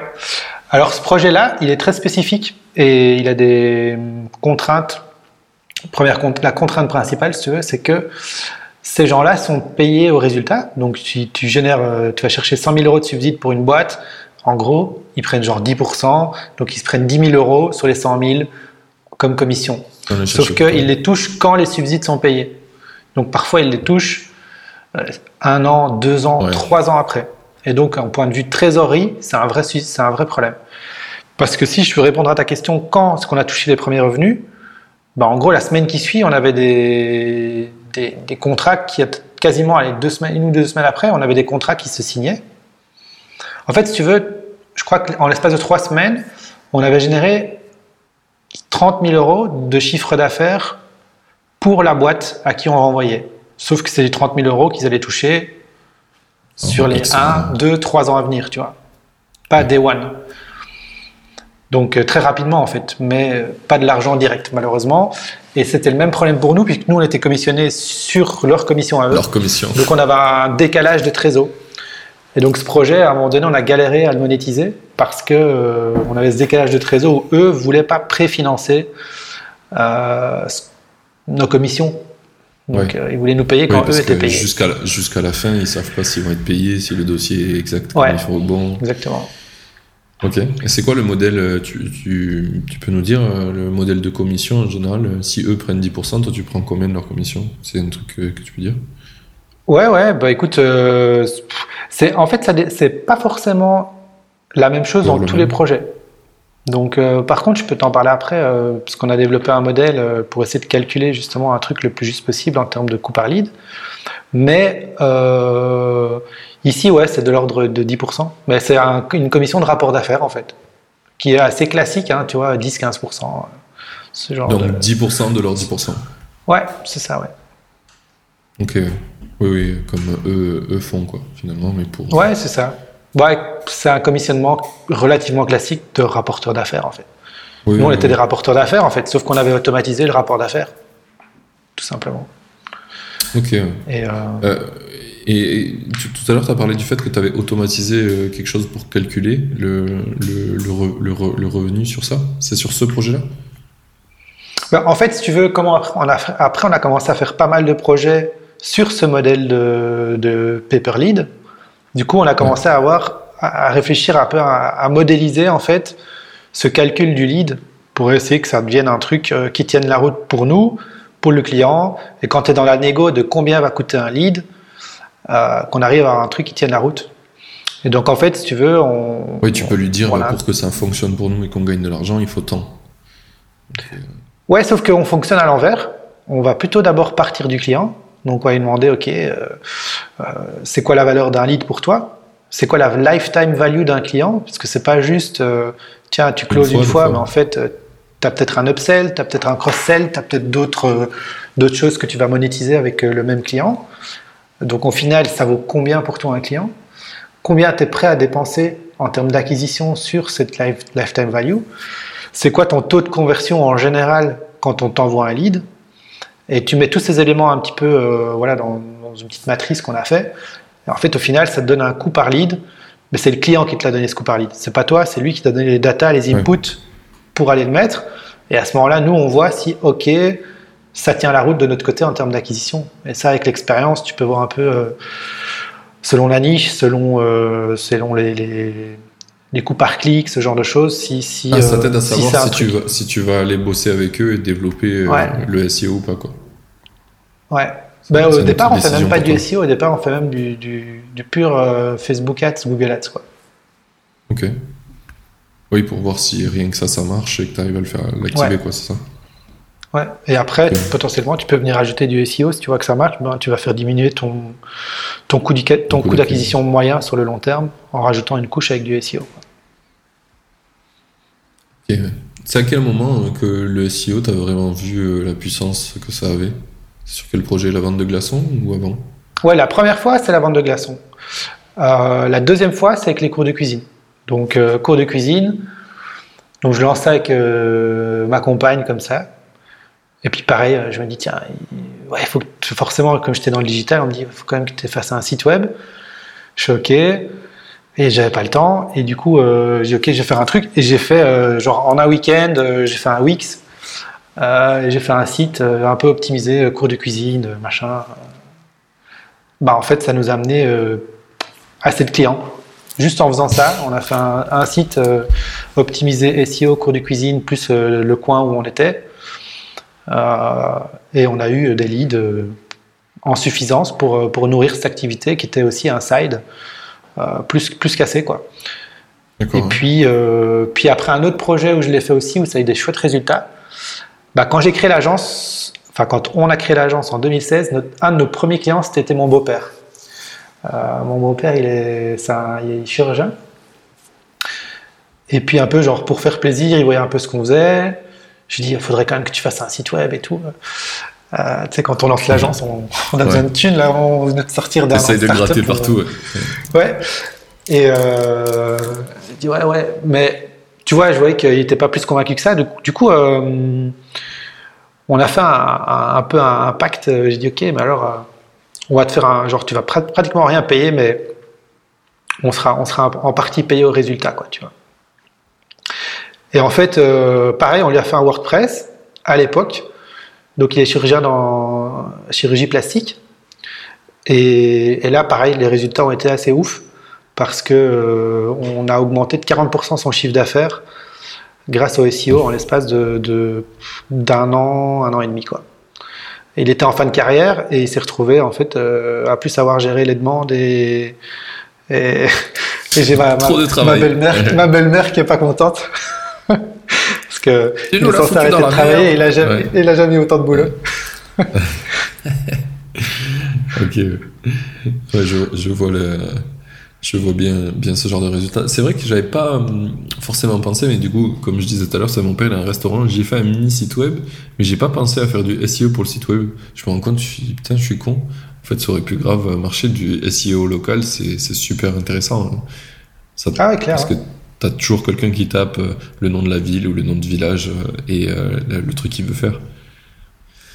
Bah, là, par exemple, on a, on a sur cet aspect-là, tu vois, on a fait, et c'est marrant parce que j'ai fait l'exercice l'autre jour, je donnais, je donnais, une conférence et finalement, on n'est plus à la place, mais c'est pas grave, enfin là, on s'en fout parce que ce projet-là, Enfin, il cherche pas plus de, demandes, il, est déjà il est saturé.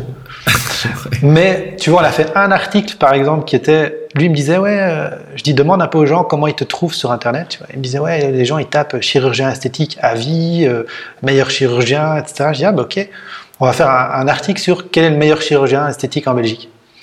Et en fait, on a fait un article, quel est le meilleur chirurgien, tu vois? Euh, et je crois que juste cet article-là, après, genre un, mois et demi, il rankait numéro un sur Google sur quel est le meilleur chirurgien esthétique en Belgique et il faisait 1500 visites par mois. Et euh, alors que juste dans l'article, on explique comment choisir un bon chirurgien, tu vois, avec des questions à se poser, machin, etc. Et forcément, lui, il est hyper crédible parce qu'il est en fin de carrière, il était chef de service, enfin, il coche toutes les cases. Euh, mais on explique comment bien choisir. voilà, c'est ça quoi. Exemple lui. Ah, et, ce truc-là a cartonné quoi. Donc c'était assez amusant. Ah oui, très très bonne idée. Je vais faire ça pour, mon, pour le resto de mon ouais, quel, est le meilleur, quel est le meilleur resto dans la ville XY Tu fais un bon bon truc, ouais. si, si, je vais me chauffer à, m'amuser à faire ça pour voir. Ça serait très et, drôle. Et là, en l'occurrence, toi, je pensais. J'étais assez étonné en fait, parce que tu vois, allez, on, s'est jeté dans des trucs comme ça. J'étais pas un expert, tu vois, j'avais fait un peu de formation SEO, ouais, je m'étais un peu formé. Tout. Mais je m'attendais pas à un tel impact sur des niches qui sont quand même des niches où on brasse beaucoup d'argent et qui sont de base, j'imaginais, quand même vachement concurrentielles. Tu vois euh, Non, parce que euh, tous les tous les, les, chirurgiens ils comprennent rien au digital et du coup il y a personne le marché super mal adressé, c'est ça. Ouais, quoi qu'il y a quand même toutes les cliniques, tu vois, c'est un, marché où il y a quand même beaucoup de cliniques esthétiques et là eux par contre ils jouent le jeu à fond du SEO. Mais par contre, effectivement, sur, euh, sur les chirurgiens ou les spécialistes, il y a, y a, un vrai truc à faire. Quoi. Ouais. Mais le truc, c'est que la clinique, elle va plus essayer de se ranker dans la concurrence des cliniques, pas forcément des chirurgiens en direct, non? Bah, c'est les mêmes mots-clés. Hein. Ils vont se ranker sur, euh, je sais pas, augmentation mammaire, réduction mammaire, enfin, tous les, toutes les. C'est quand même plus ou moins le même truc. Sauf que Google a, rank assez bien, tu vois, des, des sites. Euh, Enfin, en tout cas, on l'a vu, nous. On, a été euh, pendant tout un temps numéro un sur augmentation mammaire, tu vois. J'aurais jamais cru me positionner un sur un mot-clé aussi concurrentiel. Ouais, ok. Et qu'est-ce que tu penses qui a fait que tu es arrivé à te positionner aussi bien versus euh, des, des cliniques à gros budget? Bah écoute, euh, je pense qu'on a juste joué les jeux du SEO, euh, je vais dire appliqué à la lettre les principes, tu vois. Moi, c'était le premier site qu'on faisait. On a checké euh, c'est quoi les, la checklist du parfait SEO et on a checké les box, quoi, tu vois. Je fais mon titre comme il faut, la vitesse de mon site, je mets du contenu sur ma page, je mets mon mot-clé au bon endroit. On n'a pas, il n'y a pas un hack ou un truc incroyable. Hein. C'est juste, on a fait un peu de backlink, ok. Mais il n'y a pas de secret sauce, euh, c'est juste appliquer les, appliquer les, principes. C'est quoi que tu appelles backlink pour tous les gens qui habitent rien au SEO bah, C'est aller chercher, euh, aller chercher des liens. Donc euh, Google accorde beaucoup d'importance à l'autorité d'un site internet. Et pour lui, l'autorité, c'est bah, il faut que tu aies d'autres personnes qui parlent de toi. Et d'autres personnes sur le web, c'est d'autres sites internet qui envoient un lien depuis leur site vers toi. C'est la manière à Google d'identifier que tu as, un article sur un blog ou sur un journal local ou peu importe qui mentionne ce que tu fais et à la fin de l'article, ils vont mettre un lien qui pointe vers ton site. Ça, c'est un backlink.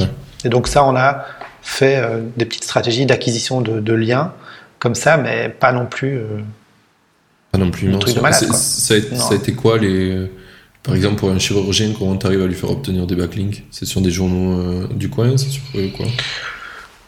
Ouais, on a, on a été chercher. En fait, tu as des techniques pour aller chercher, euh, identifier les backlinks des concurrents. Donc, tu vois, on va voir tous les concurrents avec des outils de SEO. On va voir les, liens des concurrents. Donc on regarde les liens que les concurrents font et on regarde c'est des, c'est des annuaires, c'est des petits blogs, des choses comme ça, des commentaires et des endroits où il y a moyen de poster des, des articles. Euh, et puis après, juste être présent sur, euh, tu vois, ouvrir tous les comptes qu'il y a moyen d'imaginer sur, euh, que ce soit du Facebook, LinkedIn, enfin, tout ça, ça compte, même aux yeux de Google, en termes de, de crédibilité, en fait. Et c'est des choses qui sont souvent euh, même pas faites, en fait, par la plupart, euh, ils font même pas tout ça, donc... euh, Ouais. C'est, c'est, rigolo que tu parles de ça parce que c'est un des trucs que j'ai découvert aussi. euh, le- du coup, comment c'est compter les backlinks et souvent en fait tu te rends pas compte que par exemple, du coup, mettre ton lien sur Facebook, pour plein de gens, ils se disent ça n'a pas d'intérêt pour Google parce que tout le monde peut le faire. Ben en fait si, ça a l'intérêt. Et un des trucs que moi je fais et qui fait énormément de trafic pour le pour le site du podcast, c'est ce qui, genre la moitié des gens écoutent via le site du podcast maintenant, c'est parce que dans chaque épisode du podcast que je publie sur euh, toutes les plateformes, donc ça publie sur une vingtaine de plateformes, je pense, de podcasts, je mets en bas du résumé le lien du podcast vers le site. Et du coup, ça a créé une autorité sur le site de ouf. Genre, euh, quand je regarde euh, à Href, il me dit que le site a une très très bonne autorité parce qu'il est référencé souvent et euh, sur toutes les pages dès qu'un épisode sort. Du coup, vu que c'est un flux RSS, tout, tout, tout, le, tout le monde récupère mon lien. Et du coup, Clair ça c'est clair, hein, c'est des petits trucs, euh, c'est clairement, c'est des petits trucs comme ça. c'est des petits trucs. Ouais. Il y a des petits trucs comme ça qui sont à soupçonner et Bah oui, clairement. qui en fait sont, sont puissants. Google My Business, tu vois, Google My Business, c'est totalement sous-coté. Donc euh, c'est le petit outil, je sais pas si tu vois dans la map euh, Ouais. qui affiche, euh, généralement quand tu fais une recherche locale, tu as la map avec euh, quelques premiers résultats. Et cet espace-là, tu peux le gérer automatiquement. Mais en fait, là pareil, les gens ils se contentent juste de mettre leur nom, leurs coordonnées, etc. Alors qu'en fait, tu peux aller mettre tes services, décrire tes services, mettre des produits, mettre tes prix, mettre plein plein d'informations. Et quand tu le fais bien, que tu complètes tout, ben en fait, euh, tu peux passer devant tout le monde juste avec des petits, juste, ouais. Ça prend un peu de temps, mais c'est c'est pas euh, Ouais. c'est pas un hack incroyable. C'est juste, il faut juste le faire en fait. Je pense que c'est toujours un- c'est un hack pour les gens parce qu'ils y auraient jamais pensé. C'est ça qui fait hack euh, dans la tête des gens. Mais en soi, effectivement, c'est pas bien compliqué. De toute façon, la plupart des hacks, c'est pas bien compliqué. Un que j'avais fait pour mon père qui l'a grave aidé, euh, c'est euh, Waze. Ils ont lancé euh, le- leur service de pub il y a 4 ou 5 ans. Tu sais, où quand Ouais. tu te balades sur la route, tu peux voir afficher un petit logo d'un restaurant. McDonald's avait fait ça, tu vois. Du coup, j'utilisais Waze. Je vois que les McDo, ils pop euh, comme ça et qu'on les voit. Je me dis, tiens, euh, intéressant, ça c'est quoi? Et je vois que ça vient de se lancer, le service de pub de, de, de pub de Waze. Et du coup, je vais voir les prix. Et en fait, comme ils viennent de se lancer, qu'ils ont besoin de lancer le business en France, parce qu'aux États-Unis ça marche déjà de ouf, enfin, ils, font grave de blé avec ça. Du coup, ils sont pas très chers du tout. Et du coup, euh, j'ai foutu, euh, je sais pas, euh, je crois que j'ai mis 20 balles par mois de budget. Tu vois, c'est que dalle. hein. Et tout le temps, n'importe qui qui utilisait Waze voyait le resto de mon père sur Waze, t'es le seul dans tout le village où tu, tu le voyais. Et du coup, il y a plein de gens qui m'ont dit putain, on vous a trouvé grâce à Waze, euh, on a eu le, on a eu le logo, etc. Et ça coûtait 20 balles à mon père par par mois. quoi. Je crois Ouais, que mais en vrai, tu vois ce que que tu dis là, ce que, ce que tu dis là, franchement, il y a encore plein de niches où c'est valable avec Google My Business. C'est-à-dire, euh, Oui.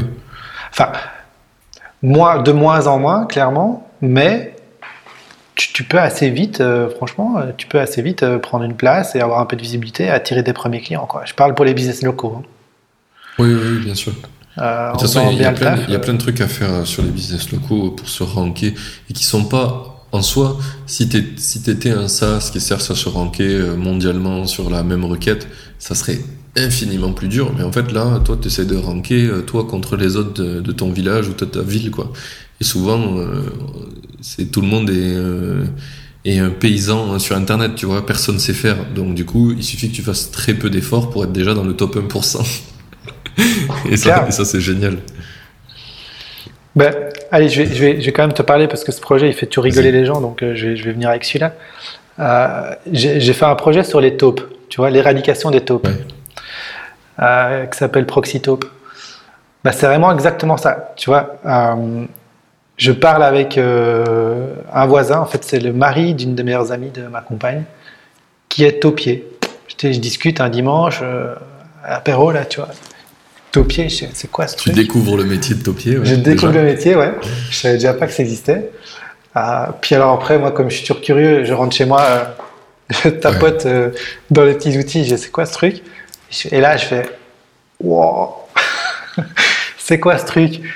Des volumes de recherche de, de malade mental, tu vois, euh, de gens qui cherchent à se débarrasser des taupes, et une concurrence, pff, plein de concurrents, mais en fait, ils font de la merde au niveau SEO.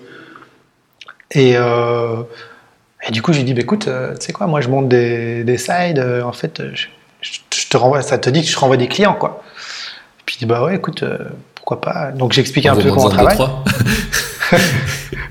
Et je t'ex- J'explique un peu comment je travaille, tu vois ce que je t'expliquais avant. Je fais une réunion, Ouais. euh, un lead, combien ça vaut un client, machin. En plus, euh, je savais pas que les taupiers ils s'en mettaient dans les, dans les poches comme ça. Euh, et du coup, ben, quelques, bah, et ça c'était Covid. Euh, juste première vague Covid.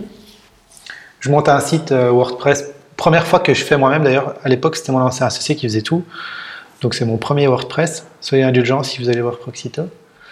Et euh, On mettra dans la mon description. pre- non, pas celui-là. Et, et du coup, bah, on fait le site. Je commence à faire des Google Ads. Et très rapidement, on chope du lead. Et, et en fait, là maintenant, ce truc, euh, franchement, ça. Allez, on a, on a euh, je dirais, entre 4, 5 et jusqu'à 10 demandes par jour maintenant qui tombent. Wow. Euh, sur la Belgique uniquement, parce que c'est pas la France, hein, c'est vraiment juste la Belgique, et que sur la partie francophone. Donc à la limite, c'est- tu dirais, c'est comme si on faisait euh, Paris. Un quoi. tiers de la Belgique, ouais. Euh, et là, Après. entre, temps, tu vois, on est, ben on va, en fait, là maintenant, il n'arrivait pas à gérer les demandes, donc on a, on est en train de créer une boîte et on est en train de s'associer pour créer une boîte sur l'éradication des taupes, parce qu'il y a un vrai truc, euh, un vrai truc à faire sur le marché pour, ouais, pour, pour, euh, pour prendre le marché, potentiellement être le numéro un là-dessus et euh, peut-être se faire acheter. La vision, c'est peut-être se faire acheter sur un projet comme ça, tu vois. Ah, ça tombe bien que tu parles de ça, c'est une question que je pose souvent. Est-ce que est-ce que tu as des projets, tu as pensé à les faire racheter à un moment où, vu que tu lances pas mal de trucs et que tu pas forcément les continuer euh, longtemps, tu as déjà pensé déjà à faire des, une usine à un truc que tu vends? Ouais, clairement. Euh, clairement, et j'y pense de plus en plus parce que tu vois, je parlais tout à l'heure du projet sur les subsides. En fait, à un moment donné, il y avait ce problème de, de décalage, tu vois, en termes de paiement et, et d'acquisition qui était compliqué. Donc, on avait mis le truc au frigo. J'ai coupé, on a coupé les pubs. On n'a jamais vraiment développé le SEO sur cette thématique parce que là, par contre, c'était un peu plus chaud parce qu'on est en concurrence avec tous les sites étatiques et tous les trucs comme ça. Donc, euh, Ouais. là, pour se ranker, c'est un peu plus, un peu plus galère.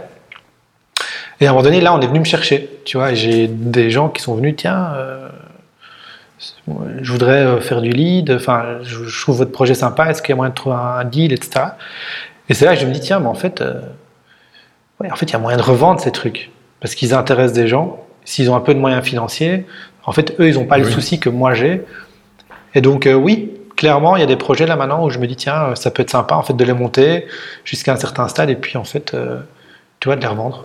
Donc, euh, ouais, c'est des choses que, que j'envisage. J'ai jamais fait, mais. euh, Dans, Euh, dans 20 minutes, j'ai Kevin de Dot Market qui aide les entrepreneurs en France à vendre, à revendre leur business show. Un peu comme Micro Acquire aux États-Unis. Donc, on va faire un Ah, bah, c'est con ça, c'était l'invité que j'allais te proposer pour le prochain podcast. Alors là, c'est juste pour faire pour pour parler ensemble et après je l'aurai dans le podcast. Mais très bien. euh, Du coup, euh, on va faire genre. Bah voilà. J'ai déjà spoilé la dernière question. Ah non, les gens vont arrêter d'écouter maintenant. Merde Le watch, Ah, comique, le watch comique. time, le watch time. Comique. Ouais. Ok. Euh, Tiens, c'est ouf le business des tops. Tu me fais penser au mec que j'ai jamais eu dans le podcast, c'est devenu une légende, euh, qui, qui, fait un- qui a fait un business pendant un moment où il vendait des rennes de fourmis et il, il faisait 20 000 euros par mois avec ça. Là, Ah, ça m'étonne pas. hein. Euh, pour te. de- Allez. Sur, sur les taupes, je, je peux pas donner les. je- ouais, je sais que tu vas peut-être me poser la question après sur les chiffres, etc. On pourra y revenir, mais c'est clair que ça, c'est des business qui, qui- qui potentiellement peuvent faire ce genre de chiffres euh, aussi. Euh, et là, maintenant, par exemple, sur les taupes, tu vois, en, en grattant le sujet, Parce que là maintenant, du coup, comme ça devient un vrai business, même si ça va rester quand même un side, parce qu'en fait, moi, j'ai gardé la même chose, je vais faire la même chose que ce que je faisais avant. Je vais être un peu plus dans, dans la structuration de l'opérationnel, l'automatisation, etc. du business, mais je vais pas rentrer dans l'opérationnel. Parce que ça, c'était, je voulais en fait rester euh, avec la même casquette que j'avais avant, sauf que je vais un peu plus mettre les mains dedans pour structurer l'activité. Oui, Mais, et aider le mec euh, avec qui tu t'associes à faire les bons choix pour euh, lui aussi pas se retrouver. euh, Ouais, c'est ça. Exactement.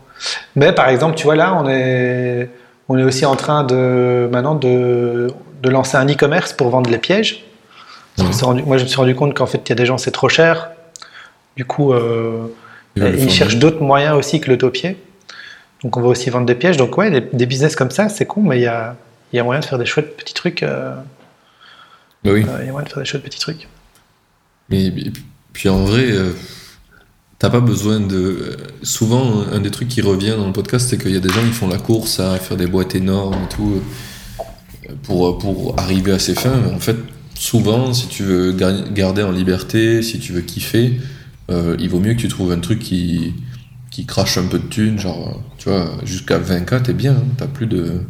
Si t'as pas trop de frais, franchement, hein, t'as plus trop de problèmes déjà d'argent hein, avec un projet comme Clair. ça. Donc, euh, c'est déjà bien. Et après, il faut juste euh, être malin et pas se et pas se mettre dans le dans le truc de je dois tout faire moi tout le temps, etc. Et plutôt chercher à automatiser, chercher à enlever les trucs qui ont pas de valeur ou qui en ont peu. Euh, quand tu te lances au début, tu es beaucoup dans le mode affamé, tu cherches des clients, t'en as pas.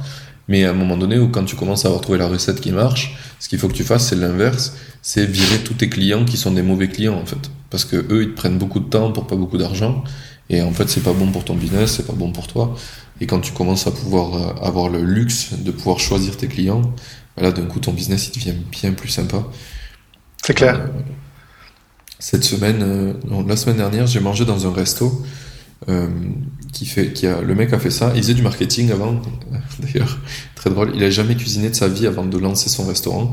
Il a décidé de tout quitter pour euh, lancer son resto. Et euh, il a lancé un truc que tous les chefs cuistots de la terre rêveraient d'avoir, c'est qu'il a un resto, il y a six places et il fait bouffer six personnes par soir, c'est tout. Et en fait, euh, il- ouais, c'est ouf.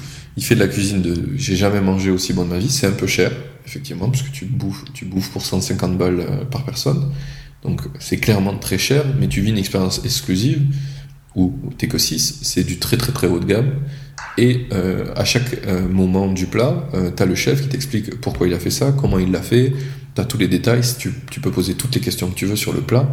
Euh, t'es vraiment euh, avec lui, quoi, en tête à tête. Nous, quand on y allait, on était quatre dans le resto. Et au début, pendant les 40 premières minutes, on n'était que deux avec lui. Et son serveur et son commis, tu vois. Mais t'es un- moment ultra privilégié avec un mec qui allait chercher, qui va vraiment chercher des saveurs, etc. Et quand tu parles avec lui, en fait, il y a plein de chefs qui sont venus à son resto et qui étaient dégoûtés parce qu'en fait, ils font la course à la thune. On leur dit oui, mais il faut avoir plus d'employés, il faut avoir plus de tables, machin. Et ils se retrouvent à faire un truc, c'est une usine, c'est pas du tout ce qu'ils voulaient. Alors qu'en fait, eux, ils avaient envie de kiffer et de passer un bon moment avec les gens quand ils mangent. Et lui, il- il- Ah sans- mais sans- c'est- c'est- Ouais, c'est ça, sans avoir l'historique, il a juste fait le, le truc que tout le monde rêvait de faire. Et du coup, il dit c'est assez bizarre parce que j'ai des gens qui sont venus qui ont genre 30 ans d'expérience et qui, rêvent- qui ont rêvé toute leur vie de faire ça et qui l'ont jamais fait. Et alors que moi, je suis arrivé, je l'ai fait de nulle part. Du coup, ils ont ils sont mi admiratifs, mi haineux envers moi. Tu sais, ils sont là. Ah, T'es quand même un bâtard. Après, il faut euh, ouais, 150. Ouais, faut faire les calculs. Mais effectivement. il euh, gagne pas beaucoup sa vie. hein. Il, il, il est pas, euh, c'est pas Ouais, très ça. très rentable, mais il surkiffe ce qu'il fait. Il gagne dix fois Ouais, moins que ce qu'il gagnait en marketing, euh, clairement. Mais il, il, il fait que 5 soirs par semaine de repas. Donc il y a deux jours euh, les soirs où il travaille pas. Et il fait juste les soirs, pas les midis. Donc, tu vois, et, et tout le reste du temps, en fait, il passe du temps dans sa cuisine à inventer des nouveaux plats, à kiffer, expérimenter, etc. Et euh, le résultat de ces expériences, tu peux les goûter, euh, du coup, chaque soir, où c'est des plats différents, plus pratiquement. Bah, tu vois, en, en- je fais un petit parallélisme, tu vois. euh, là, j'ai ma compagne, donc elle était, tu vois, j'ai fait cette expérience cours de cuisine. Puis à un moment donné, on a, Ouais. on a eu une activité traiteur. Et on a même lancé un resto à un moment donné, tu vois. Et en fait, là, je- on s'est cramé, mais genre abusé. Euh, un, peu- un peu être du secteur. Ouais, avoir, euh, euh, avoir un restaurant, c'est le, rêve numéro un des Français. Euh, en tant que créer une entreprise, s'ils doivent créer quelque chose, c'est un restaurant. Genre, euh, dans les sondages, c'est genre 60 et quelques pourcents pour un restaurant. Et, et ben, je vous conseille de demander à quelqu'un qui, qui a un resto, voir si c'est le rêve. Mon père, Ouais, il ça. fait tout pour essayer de se barrer parce qu'il en peut plus. Ça fait 20 ans qu'il fait Ah ça, non, il me dit j'ai pas de temps en fait. T'es tout le temps en train de bosser pour euh, ton resto. Quoi. C'est les gens bouffent Ouais, par puis, hein. puis la gestion, euh, la gestion humaine dans les restos, c'est galère et tout.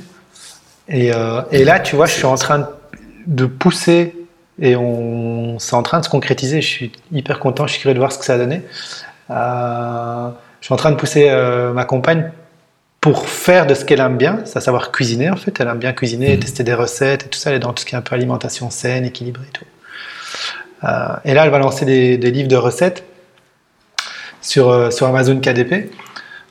Euh, et C'est- À KDP, c'est Kindle. euh, direct publishing. Enfin, en gros, Ouais, c'est de l'auto-édition, quoi.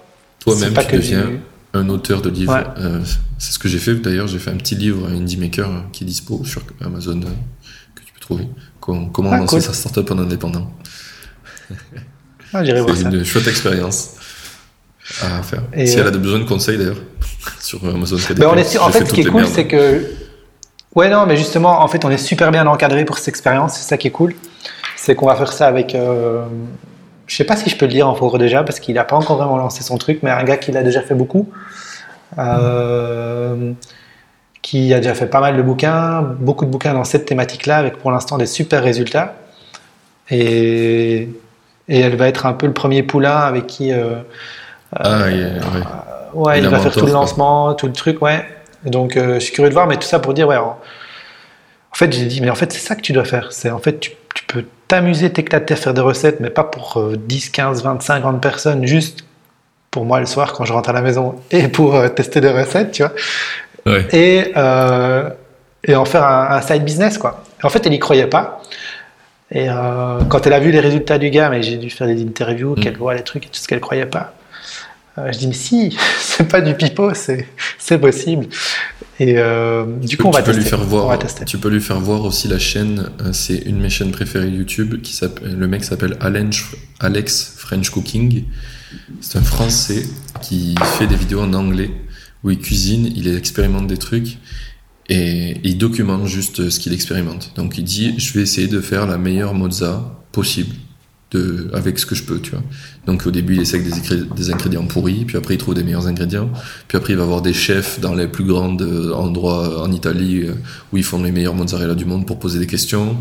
Parce que en fait maintenant il a un Patreon où les gens payent pour le soutenir parce que ces vidéos elles sont tellement qualitatives que les gens surkiffent, c'est vraiment euh, très très bien filmé. Et du coup, ben en fait il a du budget maintenant. Euh, sur- à l'époque j'ai regardé la dernière fois sur son Patreon, il prenait 3005 par mois juste de soutien. Et en plus il fait des pubs dans ses vidéos. Euh, et du coup, euh, il peut se permettre d'aller voir des chefs. Euh, je sais plus ce qu'il a fait la dernière fois à Paris. Il est allé voir un chef, le plus grand. il a été accueilli par le plus grand chef de cuisine chinoise à Paris dans un étoilé.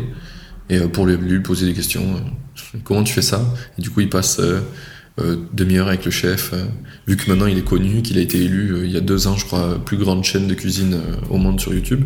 Mec, il a une, il a une puissance de tir fabuleuse et dès qu'il veut faire un truc, Ouais, je ne connaissais pas, je vais aller voir. un petit mail avec le lien de sa chaîne YouTube. Voilà, j'aimerais faire une vidéo avec vous. Et tu sais que les mecs ils vont dire, bien sûr, viens, viens, on te paye le vol. Ouais, clair. hein. Donc euh, c'est très très cool. Et j'ai conseillé euh, à, à Céline, du coup, qui fait le restaurant The Wanderer à Madère, qui est trop trop cool, euh, de potentiellement de documenter. Parce qu'il m'a dit, euh, justement, il parlait du fait que bah, c'est pas forcément, euh, il gagne pas des mille et des cents avec. Et j'ai dit, si tu kiffes expérimenter, documente-le sur Internet. quoi. C'est- C'est juste euh, toi en train de faire tes trucs, il faut juste parler de temps en temps à une caméra, tu vois. mais, euh, mais en soi, tu, tu, tu vas pas genre ouvrir un resto de 500 000 places, tu vas juste avoir. ça, il faut vouloir, hein, parce qu'au départ, moi, je, Ouais. c'est de pousser. Tu vois, quand on faisait déjà des cours de cuisine, je dis, ouais, on peut faire des trucs en ligne, etc. Puis en fait, ça, elle ne voulait pas. Et là, j'ai Ouais. trouvé la bonne formule. C'est non, elle est dans sa Les cuisine, livres, elle fait ses trucs, un peu les photos, et puis euh, elle fait ses recettes. euh. On va tester ça. En tout cas, ça va être. une Ouais, pendant longtemps, moi, expérience, euh. c'était un sujet où YouTube, je me disais non, tu vois, parce que je sais pas, ça me plaisait pas. Et là, de plus en plus avec le podcast, vu que déjà je diffuse pas mal de choses, tu vois, je suis en train de m'y mettre. je suis en train de, de, de, de, mettre ça en place et ça sera un des focus de 2022, je pense, sur Indie Maker, ça serait de produire du contenu plus sur YouTube, format YouTube. Mais euh, ouais, je comprends les gens qui ont du mal avec ça. Après, tu peux très bien en faire. Enfin, pour Célim, il pourrait très bien en faire un podcast. En fait, quand tu viens, il te parle déjà, il te fait déjà du contenu, tu vois. Il t'explique tout son process, comment il a fait, où c'est qu'il trouve les ingrédients. Enfin, du coup, il, il, a tout, quoi. Il pourrait le. Il pourrait le diffuser un peu plus et ça lui ferait bah, plus de pubs, plus être connu et un peu d'avantages. Il faut juste trouver le, le bon ratio qui fait que ça te, ça te convient, quoi. Eh bien, écoute, euh, on a parlé de plein de choses. J'ai rendez-vous avec Kevin dans 6 minutes. Je pense qu'on va aller vers mes questions finales. Yes. Et, euh, et on aura déjà pas mal parlé. euh, on a abordé beaucoup de sujets. On n'a pas abordé le sujet euh, de Maison Guipi. je pense que pour les auditeurs du podcast d'avant, sinon ils vont rager, je pense. Donc, est-ce que tu peux nous parler vite fait de Maison Guipi, donc le, le projet que tu fais avec, avec, Pierre. Euh, avec Pierre, Evra. Evra. Evra. Euh, oui. Bah écoute très rapidement, hein, Maison Guipi en gros, c'est un projet qu'on a initié il y a quelques mois maintenant. Et l'idée c'est quoi? C'est de créer des colocations pour, euh, pour les seniors. On, en fait c'est un projet que j'ai rejoint. Pierre avait déjà commencé avec un autre, une autre personne qui s'appelle Guillaume. ce qui est très comique, mini parenthèse, Guillaume il fait la même chose que moi avec les taupes sur les guêpes. Truc de fou.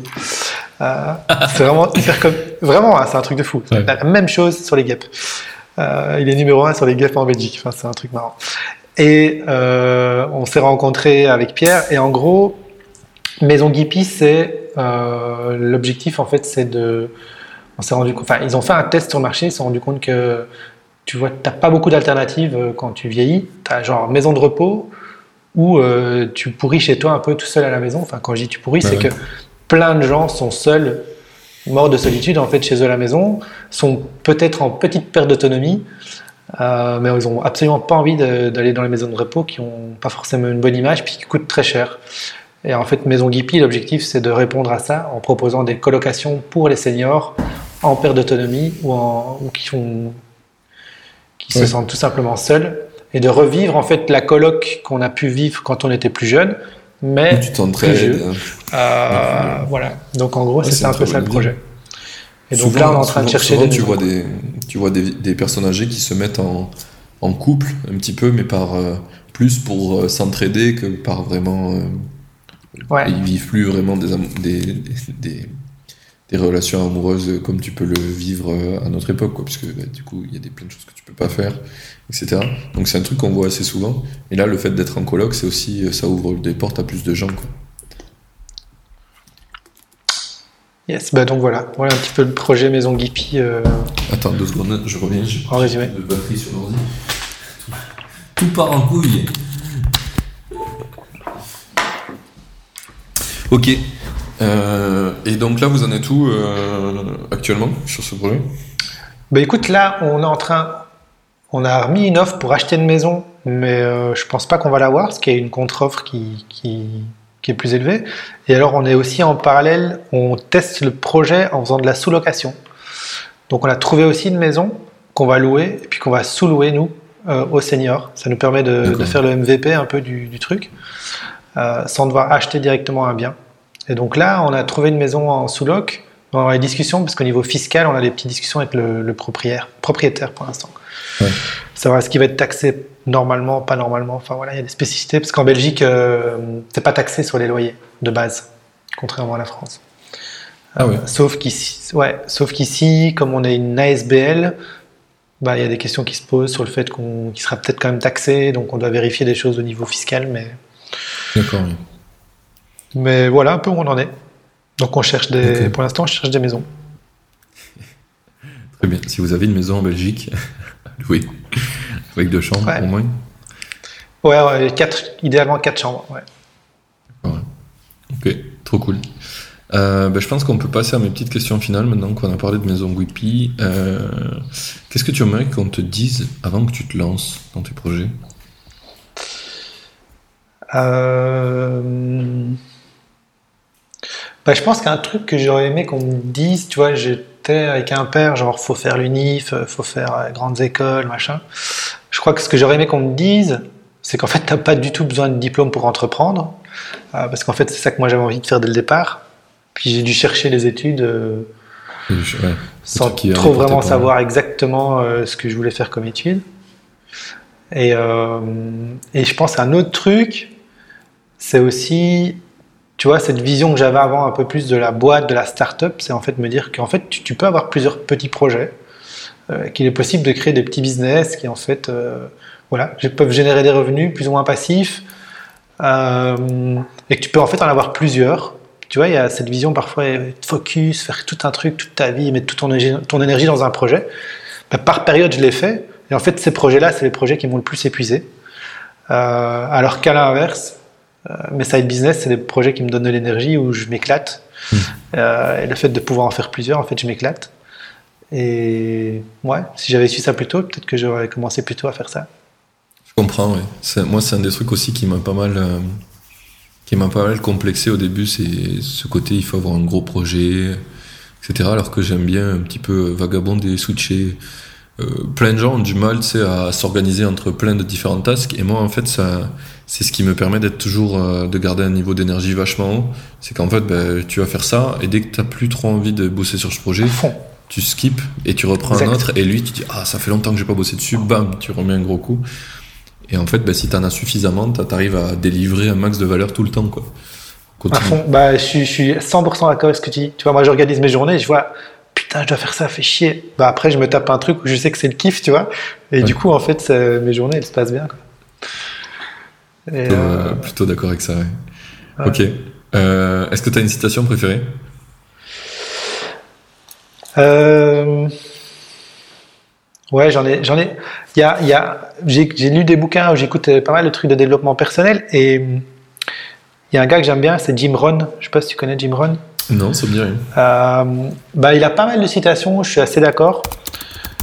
Il y en a une, une ou deux comme ça que, que, que j'aime assez bien de lui. C'est, euh, en gros, c'est, bon, elles sont toutes en anglais, donc j'ai directement les mets en français, mais en gros, c'est travailler aussi fort sur toi-même que, que, que tu le fais dans ton boulot. C'est-à-dire, Ouais. en gros, c'est, ouais, faut, faut, moi, ça fait maintenant euh, une petite dizaine d'années qu'en fait, ouais, je, je passe énormément de temps à travailler sur moi, c'est-à-dire à développer mes skills, tu vois, que ce soit du mindset, que ce soit pff, enfin, plein, de, plein de skills en fait qui, qui m'aident au quotidien. Euh, je ne vais pas dire autant que sur mon boulot, mais presque, tu vois. Et en fait, c'est vraiment un- pour moi Ouais, un peu un moto. j'aime bien Et- en relation avec ça j'aime bien le, la phrase qui dit euh, investir sur soi-même c'est le meilleur investissement qu'on peut faire c'est Ouais. ça ça relate un peu C'est un peu l'idée. Oui. Et tu vois, il y, a, il y a une autre qui est dans la même lignée, c'est euh, Don't wish it was easier, wish you were better. C'est vraiment ça, c'est. Parfois, Oui. en fait, ouais, il faut. La difficulté, c'est ok, il vaut mieux, il faut s'améliorer plutôt que vouloir des choses. Ouais, parce qu'en fait, après, la fois d'après, C'est simple. euh, le truc qui était compliqué, il dit, mais c'est. En fait, c'est- hyper facile, quoi. C'est ça. Et en fait, c'est ça qu'à un moment donné, quand tu, quand tu, tu, tu deviens du coup avec des trucs qui avant te paraissaient des montagnes, mais en fait, tu déroules euh, des trucs qui avant, euh, c'était la galère, quoi. Je suis totalement d'accord. Un invité que je dois faire venir après toi? Bah écoute, il- tu l'as au téléphone euh, juste après. Il est déjà dans le call, il m'attend, j'ai envoyé un petit email pour lui dire euh. Kevin Jourdan, bah, tu dirais que tu étais avec moi. euh, je l'ai eu au téléphone il y, a, il y a quoi Il y a trois semaines, un truc comme ça. Ouais, j'ai dit je suis, avec, je suis avec Nicolas Filali, euh, je finis, j'arrive. Ouais. Euh. Donc ouais, je, je t'aurais dit Kevin. En fait, je le connais pas trop, mais j'avais creusé parce que j'ai dû avoir un call avec lui. Je l'ai, je l'ai pingé sur LinkedIn parce que je trouvais son projet sympa et, et dans le cadre de Nouvelle Académie, euh, c'était intér- intéressant qu'on échange parce que voilà, il, il allait pouvoir euh, faire des, des retours d'expérience et des choses intéressantes. Donc euh, ouais. Et là, j'ai- lancé une série de podcasts où j'interviewe des gens qui nourrissent l'écosystème Indie Maker, euh, donc euh, qui apportent des choses pour euh, nous, pour nous aider, etc. Et du coup, le premier épisode qui va sortir, c'est avec Carmen, donc une- c'est une, une plateforme qui permet de, euh, genre, si tu as du MRR, euh, il, il annualise, il regarde combien ça fait et il te prête 40% contre euh, 7% de- d'intérêt. Et euh, du Ouais. coup, ça, Donc euh, très très cool. Et euh, du coup, Kevin, c'est plutôt sur le, la fin de l'écosystème. C'est une fois que ben, un projet, tu as envie de, Ouais. de, de le revendre, tu peux, tu peux exit facilement. C'est tout ça ce qui fait un écosystème euh, de valeur et qui fait que les choses sont plutôt cool. Ok. Ouais, en euh, même temps, Kevin, il a des projets aussi. euh, il a fait des projets aussi qui Ouais, sont, ouais. à mon avis, amusants à creuser. C'est ça. Ah, faudrait que Moi, j'ai je- un peu creusé et je me dis, ah, c'est marrant ce qu'il fait. J'étais un peu creusé ce qu'il faisait c'était pas mal. Je lui demande aussi. ouais. Euh, Et du coup, la dernière, c'est pour toi. La question, c'est où c'est qu'on envoie les gens qui veulent te suivre, en savoir plus sur ce que tu fais? Euh, bah, écoute, là où je suis le plus actif euh, en termes de réseau, c'est LinkedIn. Yes. Sinon, euh, il y a quand même deux trucs qu'on n'a pas trop parlé. C'est euh, j'ai une newsletter perso qui s'appelle La Pépite. Euh, donc c'est la pépite. ouais, la-pépite.xyz. Ok. Et en fait, euh, je développe des idées de business toutes les deux semaines. Donc toutes les deux semaines, j'ai une idée de business euh, que Ah, je balance, Trop cool. où j'explique tout de A à Z, comment, ouais, comment, enfin pourquoi, le contexte, comment, On comment mettra dans la des description. alors. MVP, tout ça. Et dernier truc, c'est pareil, Nouvelle Académie, j'ai Side Business Facile. C'est une formation gratuite sur le side business. Ah, trop bien.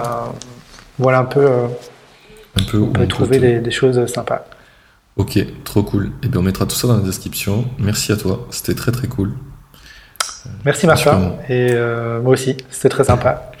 Si Et, vous avez euh, kiffé l'épisode, n'oubliez pas d'envoyer des petits messages à euh, Nicolas. Ça peut toujours faire plaisir de savoir qu'on a été écouté, que c'était trop cool, de donner du feedback, de dire aussi qu'on a dit de la merde. Ça peut être bien.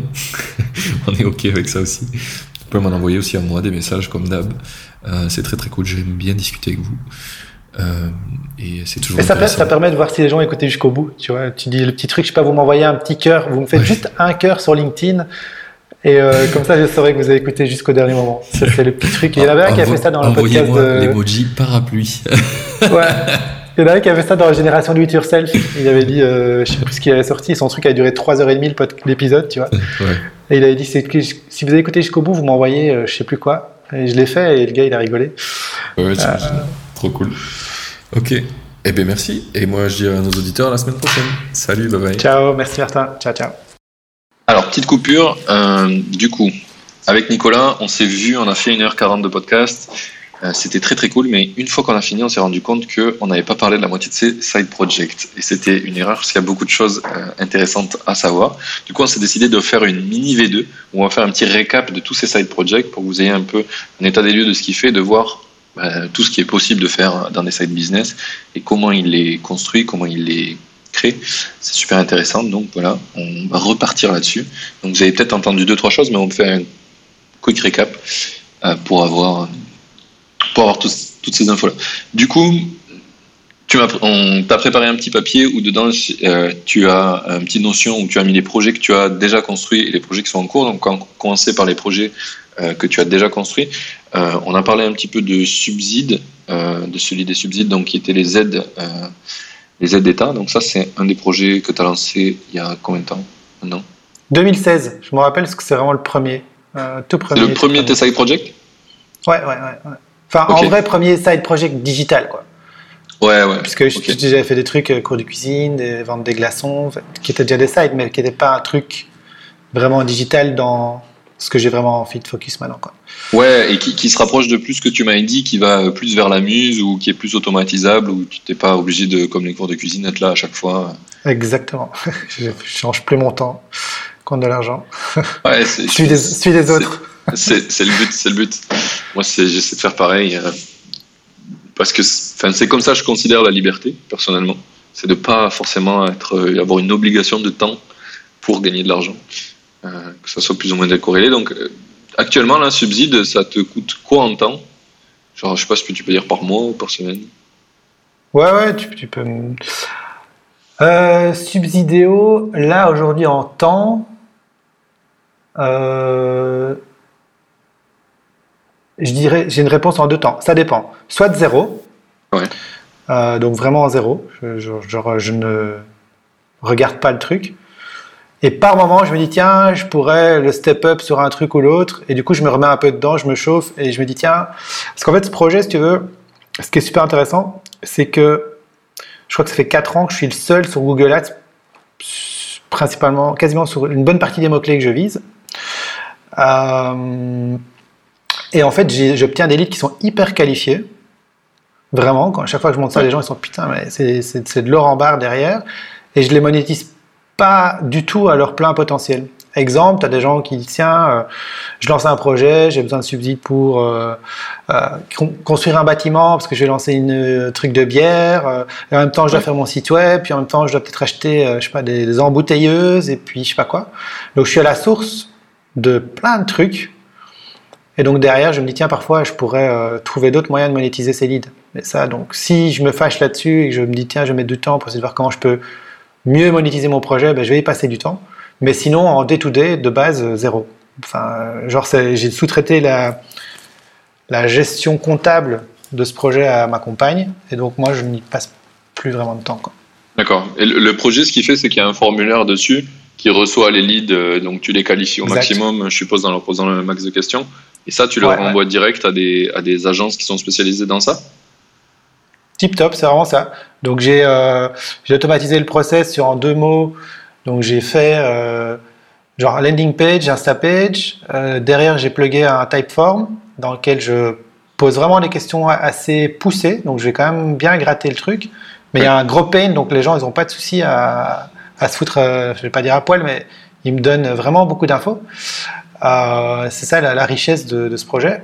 Et, et derrière, euh, j'ai automatisé, j'ai un Slack où j'ai toutes les, tous les leads qui arrivent. Ça génère un, euh, derrière euh, un Google Sheet en fonction des partenaires avec lesquels je travaille. Ça enrichit les Google Sheets, ça fait un espèce de mini CRM où ils ont toutes les datas. Et derrière, ils doivent en- mettre à jour ce CRM pour faire le suivi de leur dossier. Et derrière, ça me permet de facturer euh, mes coms derrière. Et ça, c'est ma compagne qui gère. D'accord. Elle, elle vérifie qu'ils payent bien la com, etc. Quoi. Ouais, combien je dois te facturer ce mois-ci euh, Est-ce que te- ton client, tu l'as closé, pas closé, machin et, euh, Donc elle facture tous, les, facture tous les mois les commissions. Ouais, en gros, en gros c'est ça. Mais comme il y a du potentiel sur le projet, ben, Et, parfois il y a des nouveautés, tu vois, il y a des nouveaux outils où je me dis tiens, je pourrais améliorer le process. Maintenant, je suis en train de passer tout de Airtable, Google Sheet à euh, euh, tout de Excel, euh, enfin Google Google Sheet à Airtable, Airtable, parce que ouais. du coup, je pourrais faire des petits trucs plus sympas aussi même pour mes clients, leur presque leur faire même un mini CRM pour eux pour qu'ils gèrent leur dossier en fait. Enfin, Ouais. voilà, il y a parfois des trucs où tu te dis tiens, en fait, je peux améliorer le projet quoi.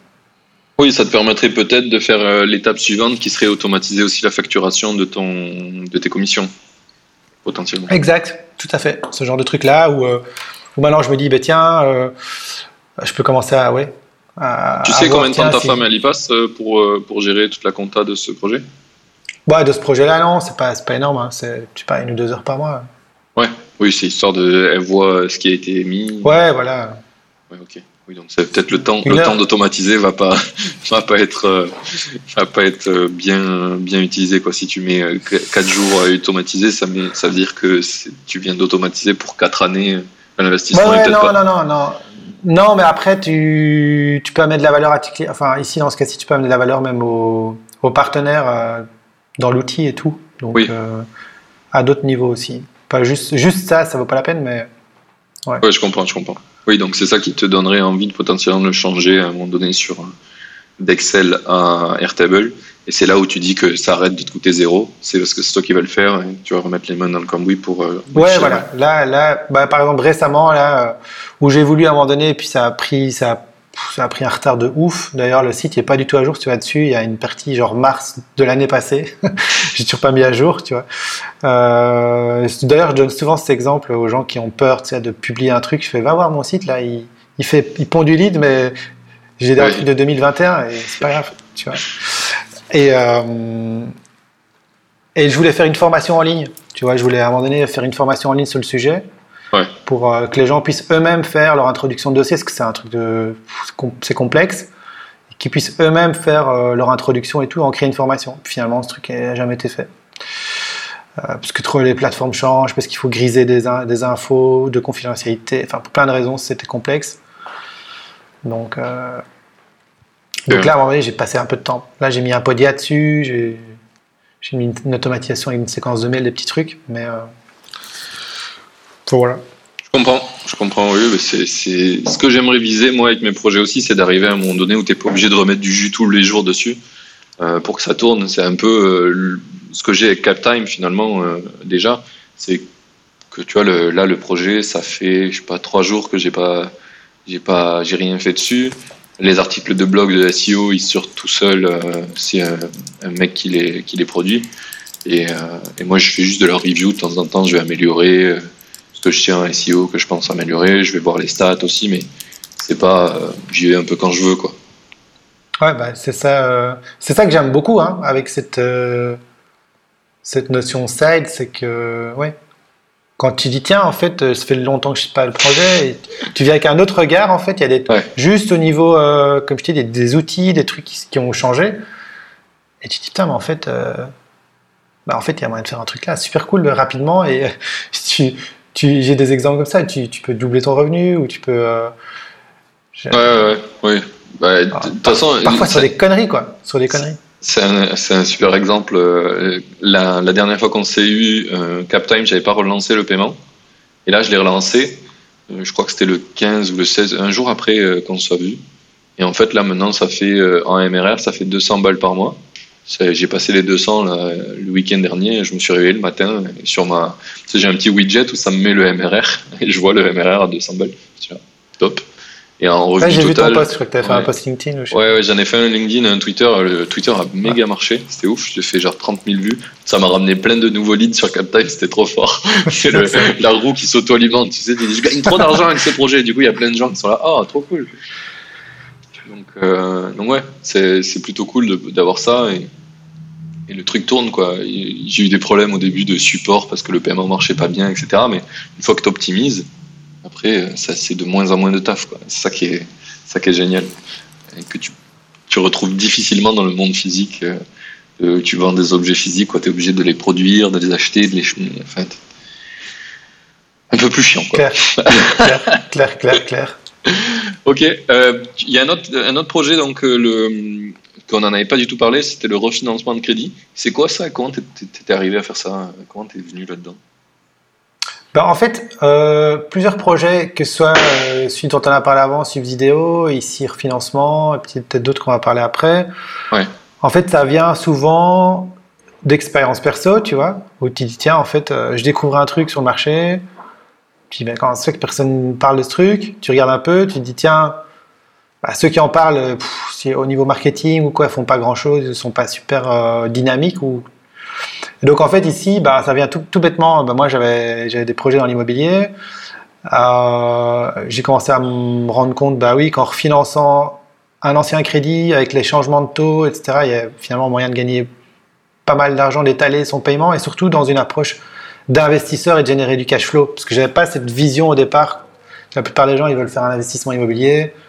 Euh, enfin, nos parents, c'est plus vite t'as payé, t'es content, t'as plus de dettes. Alors qu'en fait, quand tu es un investisseur, tu as compris qu'il faut t'endetter à mort et que c'est tes locataires qui payent ton crédit. Oui. Euh, et qu'il faut justement faire un maximum d'effet levier de la banque.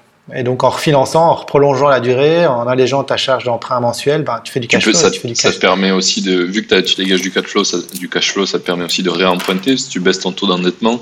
Alors que c'est ça n'a aucun sens. mais, euh, mais ouais. Donc, euh, exactement. Il vaut mieux être endetté euh, proprement que vouloir rembourser comme un ouf tous les mois au max. C'est clair. Avec les, les, grosses boîtes qui sont méga endettées alors qu'elles font plein de thunes, c'est qu'il y a une raison. Ils ont compris, hein oui. le, levier de la, le levier de la dette, c'est magique. Et donc voilà, c'est venu comme ça, en parlant avec des clients en fait. Parfois okay. des clients sur d'autres projets, tu vois, avec l'agence de marketing, on rencontre des gens, euh, ils viennent avec, euh, avec des projets, et puis après on se dit, tiens, en fait, si tu veux, nous, on avait une approche, euh, on a mis en place un modèle sur le paper lead, donc euh, où en fait on, on crée des, des comme, on, comme projet d'avance subsidé où on crée des marques nous-mêmes, on génère la demande et puis on revend les demandes. Ça c'est le principe du, du, paper lead et on les revend à la demande. Et nous, si tu veux, on a fait une formation avec mon ancien associé euh, qui s'appelle Flexible. Je ouais. le conseille, en tout cas ceux qui veulent se lancer dans le paper lead, je, je pense que c'est vraiment la, la, formation numéro un. D'ailleurs, j'en connais même pas d'autres sur le sujet. C'est un, gars au UK qui a fait ça. C'est vraiment un monstre du paper lead. On a suivi cette formation, donc on, apprend aussi à trouver quelle niche trouver. Donc on a vu euh, aussi dans d'autres pays qui sont plus actifs déjà sur euh, ce type de, créer, de moyen créer des sites. Bah, on s'y tient, tout ce qui était refinancement, financement, machin, c'était pas mal. Et l'un dans l'autre, ben, on s'est dit, tiens, en parlant avec des prospects, on s'est dit, ça pourrait être pas mal.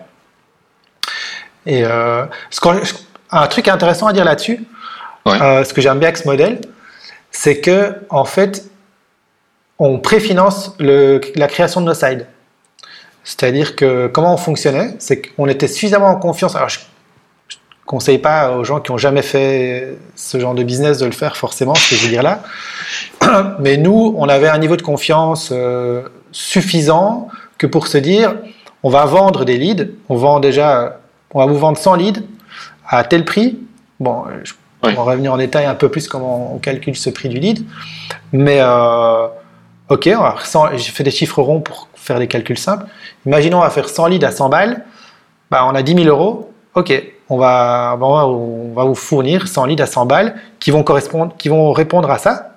Donc, c'est quoi vos critères pour avoir un bon lead? Bah, Il faut qu'on ait euh, euh, la date de quand ils ont acheté leur maison, leur numéro de téléphone, leur téléphone, quel, était leur, quel était leur ancien taux, euh, enfin toute une série d'informations, tu vois, qui pour eux se dit, ok, maintenant ça, ça vaut, pour moi, ça c'est un lead qualifié, ok, ça c'est un lead qualifié, combien tu es prêt à payer pour ça? Ok, 100 balles. Je donne un exemple. Hein. Bah, on, vous, on, vous, préfinance 100 leads, vous êtes ok? Oui, et ils nous payent avant de lancer le projet. Et donc nous, on a de l'argent pour se dire, OK, maintenant on va taffer sur le truc, on va mettre en place une machine, et on a nos premiers clients qui nous achètent déjà euh, nos leads. Et ah après, du coup, on a monté un truc, on s'est fait payer pour le lancer. Quitte à ce qu'au début, même euh, si on se plante un peu sur le coût d'acquisition et tout, euh, on est un peu juste, qu'on gagne pas trop de thunes, mais en, en même temps, ils ont préfinancé notre nouvelle plateforme de lead. Et c'est un peu comme ça, c'est un peu la méthode qu'on emploie. Quoi. Et ça, je l'ai répété à chaque fois après. Trop bien. Ça défonce, ça. Ouais. Ok. Et je te dirais même euh, en termes de pépites, parce que c'est là je donne des trucs qui paraissent comme ça un peu cons, mais on a taffé pour arriver à, des trucs comme ça. Euh, c'est vraiment même euh, au niveau du calcul du prix du lead. On a réussi à mettre en place une méthode où franchement c'est impressionnant parce que c'est le client qui définit le prix du lead. Ouais. et donc il dit pas non quoi. Enfin c'est, je dis pas qu'il dit à chaque fois oui, mais en tout cas c'est assez facile de le convaincre parce qu'on met une série d'indicateurs, tu vois, c'est quoi la valeur du lead pour toi, euh, c'est quoi ton taux de conversion habituel quand tu reçois un lead, euh, c'est quoi ta lifetime value? Quand tu amènes un client, ouais, mais tu vas faire de l'upsell, du cross-sell, euh, il va rester pendant X années chez toi, machin, qu'est-ce que vaut ton client? Et donc au final, combien tu es prêt à donner de com sur un contrat? Et au final, on arrive à un prix par lead où c'est vraiment le client qui a mis le prix, quoi. D'accord. et, ça, et ça, ils sont OK de te donner toutes ces infos parce que tu vas leur donner potentiellement des leads?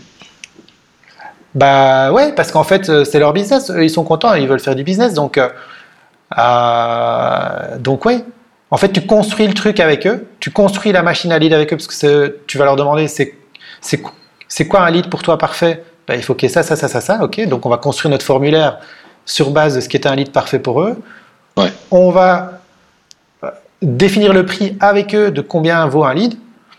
Et donc derrière, après, pour les closer, c'est franchement, ça, ça, marche assez bien parce qu'ils ont défini le prix, ils ont défini les critères d'un lead qualifié. Et nous, après, on prend même des, on prend une belle marge euh, entre guillemets pour, pour, pour euh, de sécurité, quoi. Et euh, si lui, il a dit qu'il convertissait à 50%, on dit, ok, tu sais quoi, on va mettre 15, quoi. S'il me disait que, tu vois, on, on, est hyper safe à chaque étape. Et comme ça, le chiffre qui arrive à la fin, on a quand même une marge de sécurité. Ok, mais du coup, ça, veut dire que parfois tu fais un dossier avec un client potentiel et tu vois que ça ça marchera pas avec euh, ta formule et du coup tu lui dis non. Ah ouais, c'est ça. Si, si par exemple, tu vois, euh, euh, je donne l'exemple du refinancement de crédit, tu vois, ça, ça peut s'acheter cher un, un, lead hyper qualifié là-dessus. Bah, si le gars, si on fait la formule et qu'on se rend compte qu'il va nous acheter le lead à 10 euros, je vais dire, bah non, ça marche pas, on va pas, on va pas y aller. Mais nous, avec notre expertise et puis quelques indicateurs, d'aller voir sur le marché, c'est quoi un coût par clic, euh, quelques, tu vois des trucs, des notions simples. Et en fait, tu te rends compte quand tu fais des chiffres simples, 3% euh, euh, de conversion, donc j'emmène 100 personnes, le coût par clic c'est autant, 3% de conversion, combien va me coûter un, truc.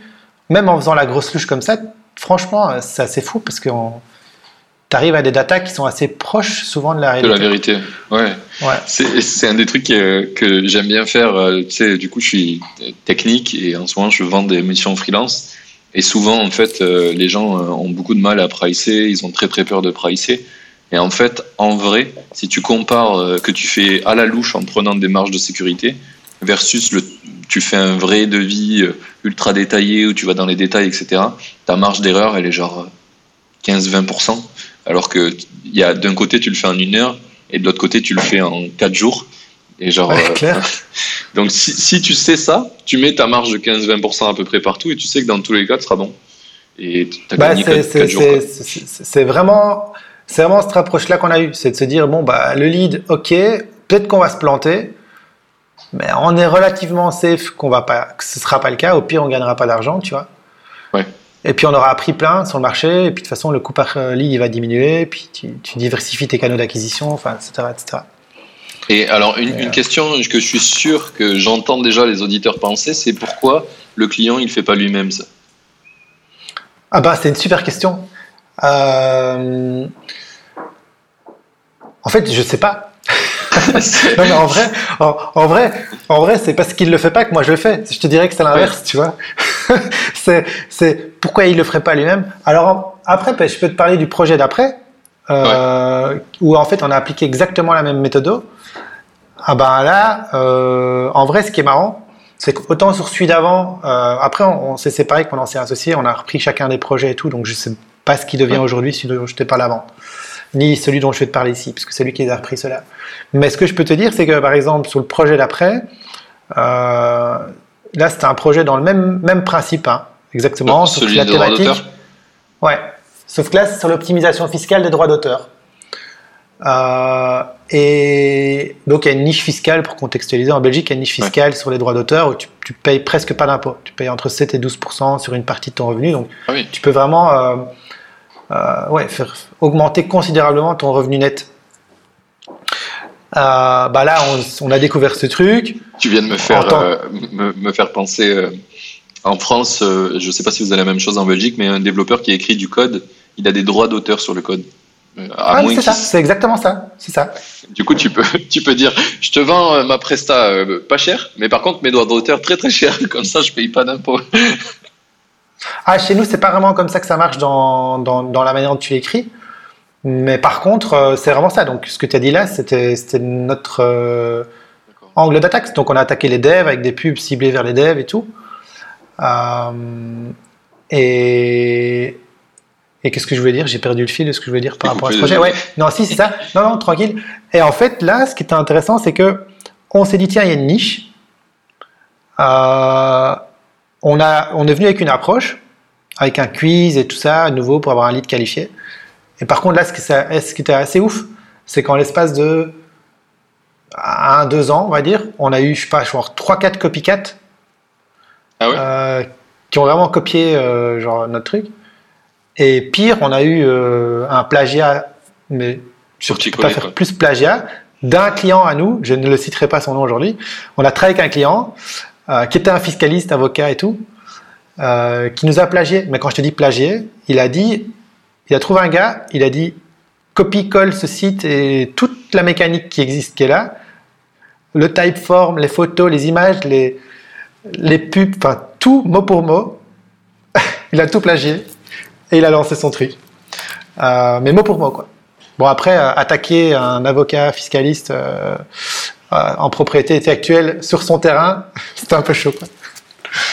Donc, ah oui, euh, le mec, on a le fait- mec, il s'est senti en puissance. Ils peuvent pas me baiser sur ce Ben, vas-y, quoi, tu veux faire quoi euh, T'as un avocat fiscaliste euh, spécialisé en, en- en propriété intellectuelle et tu vas l'attaquer en justice sur cette thématique, c'est un peu chaud, quoi. Ouais. T'as des chances de- d'ignorer des, des choses euh, qui vont être fatales. Ça te coûte beaucoup de pognon, quoi, tu Ah vois, avant de gagner, ouais. donc euh, bon. Oui. Ça vaut pas le, ça vaut pas le. Mais tu as essayé de le recontacter pour lui dire euh, qu'est- qu'est-ce que tu fais, mec? Ah ouais, non, non, non, on s'est fâché avec lui, hein, on s'est fâché. Euh, il, a, il voulait même pas admettre, euh, alors que, genre, les faux témoignages étaient les mêmes. Ah oui, bien. Tu vois, genre, tu fais des fake testimonials, là, quand tu démarres, il y avait les mêmes. Donc, Trop fort. Putain, mais c'est ouf. mais donc, donc, donc, pourquoi tu dirais pourquoi les gens le font pas? Bah ouais, s'il y en a qui le font eux-mêmes, ou il y en a qui copient, donc c'est aussi un modèle dans lequel tu peux te copier, euh, clairement. Euh, maintenant, c'est un modèle, euh, ce que j'aime bien, c'est que c'est rapide, c'est-à-dire que tu peux, de l'idée à la mise en place au premier client, si tu exécutes bien, que tu as une bonne exécution, euh, il peut se passer une ou deux semaines. Quoi. Bon, peut-être un peu plus, mais Si, si oui, super- si t'es- si t'es full focus que là-dessus, tu fais que ça, que machin, parce qu'on a toujours eu plein de projets, plein de trucs, Ouais. Bah oui, tu peux, tu peux faire ça en une ou deux semaines, tranquille. Ok, ouais. Je t'ai posé cette question parce que justement, j'ai vu, je crois, il y a deux jours sur Twitter, une artiste qui fait des dessins, qui fait des très jolis dessins, qui a mis un screenshot d'une conversation où un mec il lui dit Tu connais les NFT Elle dit non, et je veux pas en entendre parler. Il dit Mais en vrai, je pourrais t'aider à les mettre en NFT, tes dessins, et tu gagnerais beaucoup plus d'argent qu'en les vendant, euh, genre des affiches ou des conneries. Quoi. Et, le mec dit juste Viens, on fait un partenariat, je t'aide à les mettre, je t'aide à structurer, à pas te faire les conneries, et moi je prendrai une commission, of course, enfin, système normal, tu vois. Et elle rage de ouf dans les messages, elle lui dit Tu veux me voler mes, mon art, etc. Et j'étais là, je fais, enfin, et, et tous les gens disaient ouais, mais si c'était si facile, elle le ferait ou quoi. Oui, mais en fait non. C'est le principe de ce monde, c'est qu'il y a plein de choses qu'on ignore et que on, on- des gens peuvent t'aider à pallier cette ignorance contre un bénéfice, forcément. Mais c'est- Clair. J'ai trou- j'ai trouvé ça trop fou. La réaction, je me putain, mais vous c'est vraiment des artistes, tu vois. C'est des gens qui ont rien compris au Je, crois, business. je croyais que tu allais me dire euh, qu'il y avait un- une suite et que deux semaines après, euh, elle avait lancé son NFT et que machin. Non, il n'y a pas de suite. Moi, moi, j'ai répondu à un truc du genre, tu devrais quand même parler avec des artistes qui font un NFT, tu vas peut-être changer d'avis. tu vois, ça, genre, histoire Clair. de s'ouvrir l'esprit un petit peu. Et non, non, non, euh, jusque-là, c'était que des messages de rage et tout le monde, je pense que tous les gens qui ont répondu, c'est les gens qui la suivent et du coup, ils en vont dans son sens. Et enfin, tu- c'est c'est le, le, le principe de silo des réseaux sociaux, quoi. Tu regardes les messages, tu te dis, putain, mais c'est, genre, il n'y en a pas un pour sauver l'autre, quoi. du coup. C'est clair. Alors qu'en vrai, Après- il y a une opportunité de ouf. Surtout quand tu Ouais, fais après, je, parce que je, continue, continue à réfléchir aussi, euh, toi, sur ta question d'avant. Ouais. Euh, je pense aussi une raison pour laquelle les gens le font par eux-mêmes, c'est qu'il y a quand même plein d'avantages au paper lead. C'est-à-dire que, en gros, normalement, si ton lead il est qualifié, que tu as convenu d'un prix que le client est prêt à payer, c'est un, no-brainer pour le client parce que contrairement à une agence marketing où on va lui demander ouais, tu peux me faire une campagne, t'es pas garanti que ça va marcher, Oui. je sais pas combien vont me coûter les leads, euh, ça va, on te fait des plans sur la comète, t'as pas de visibilité. Bah là, on te dit demain, je t'amène des prospects, je te remplis une DB de prospects, ça va te coûter X euros par prospect, et tu appuies sur un bouton et les leads ils arrivent dans ta boîte. Quoi. Il y a une proposition de valeur qui est forte aussi, tu vois. Et euh, Et, et- donc et oui, tu, tu pourrais. ouais, tu lui garantis à, à la personne avec qui tu fais le deal euh, le- la qualification, parce que tu pourrais euh, lui dire je te fais, je te fais des leads et puis en fait c'est de la merde. Donc comment, c'est quoi les garanties que tu apportes au- à tes clients? Bah, le, le- le- le questionnaire, le formulaire, le machin, on, on le fait ensemble. Ouais. Ça, c'est déjà la première chose.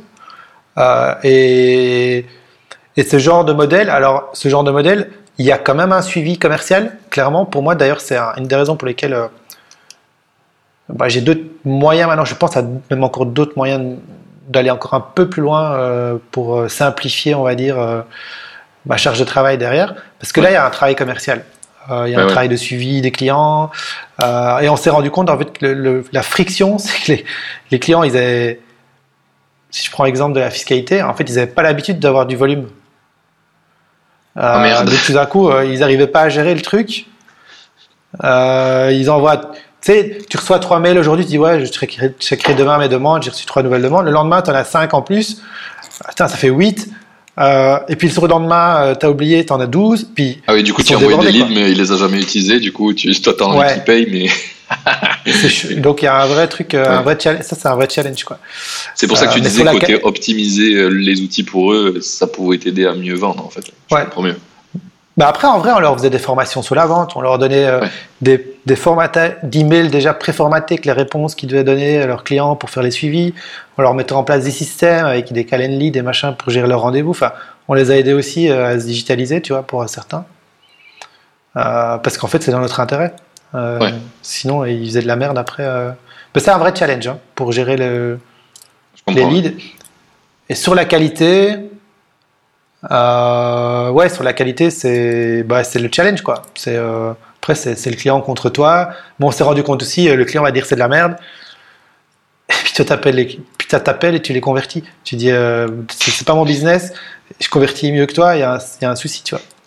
Parce qu'il y a une merde, effectivement, mais pas là où tu penses. Ouais, c'est ça quoi. non, mais c'est clair. Mais les avocats, c'est pas les meilleurs commerciaux. hein. Bah oui, mais de toute façon, il y a, enfin, c'est difficile d'être bon à tous les, à tous les fields. Et pour le coup, avocat, faut vraiment deep down pour être un bon avocat dans un sujet. Donc il y a plein de sujets où tu vas, tu vas pas pouvoir être bon. euh, c'est- mécanique, quoi. Ouais, c'est clair. Ok. Euh, dans les dans les sujets que tu m'as émis, euh, je pense qu'il y avait Proxytop, on en a déjà pas mal parlé dans le Ouais. podcast. On peut passer à, à, à Studio 48. Studio 48, c'est quoi?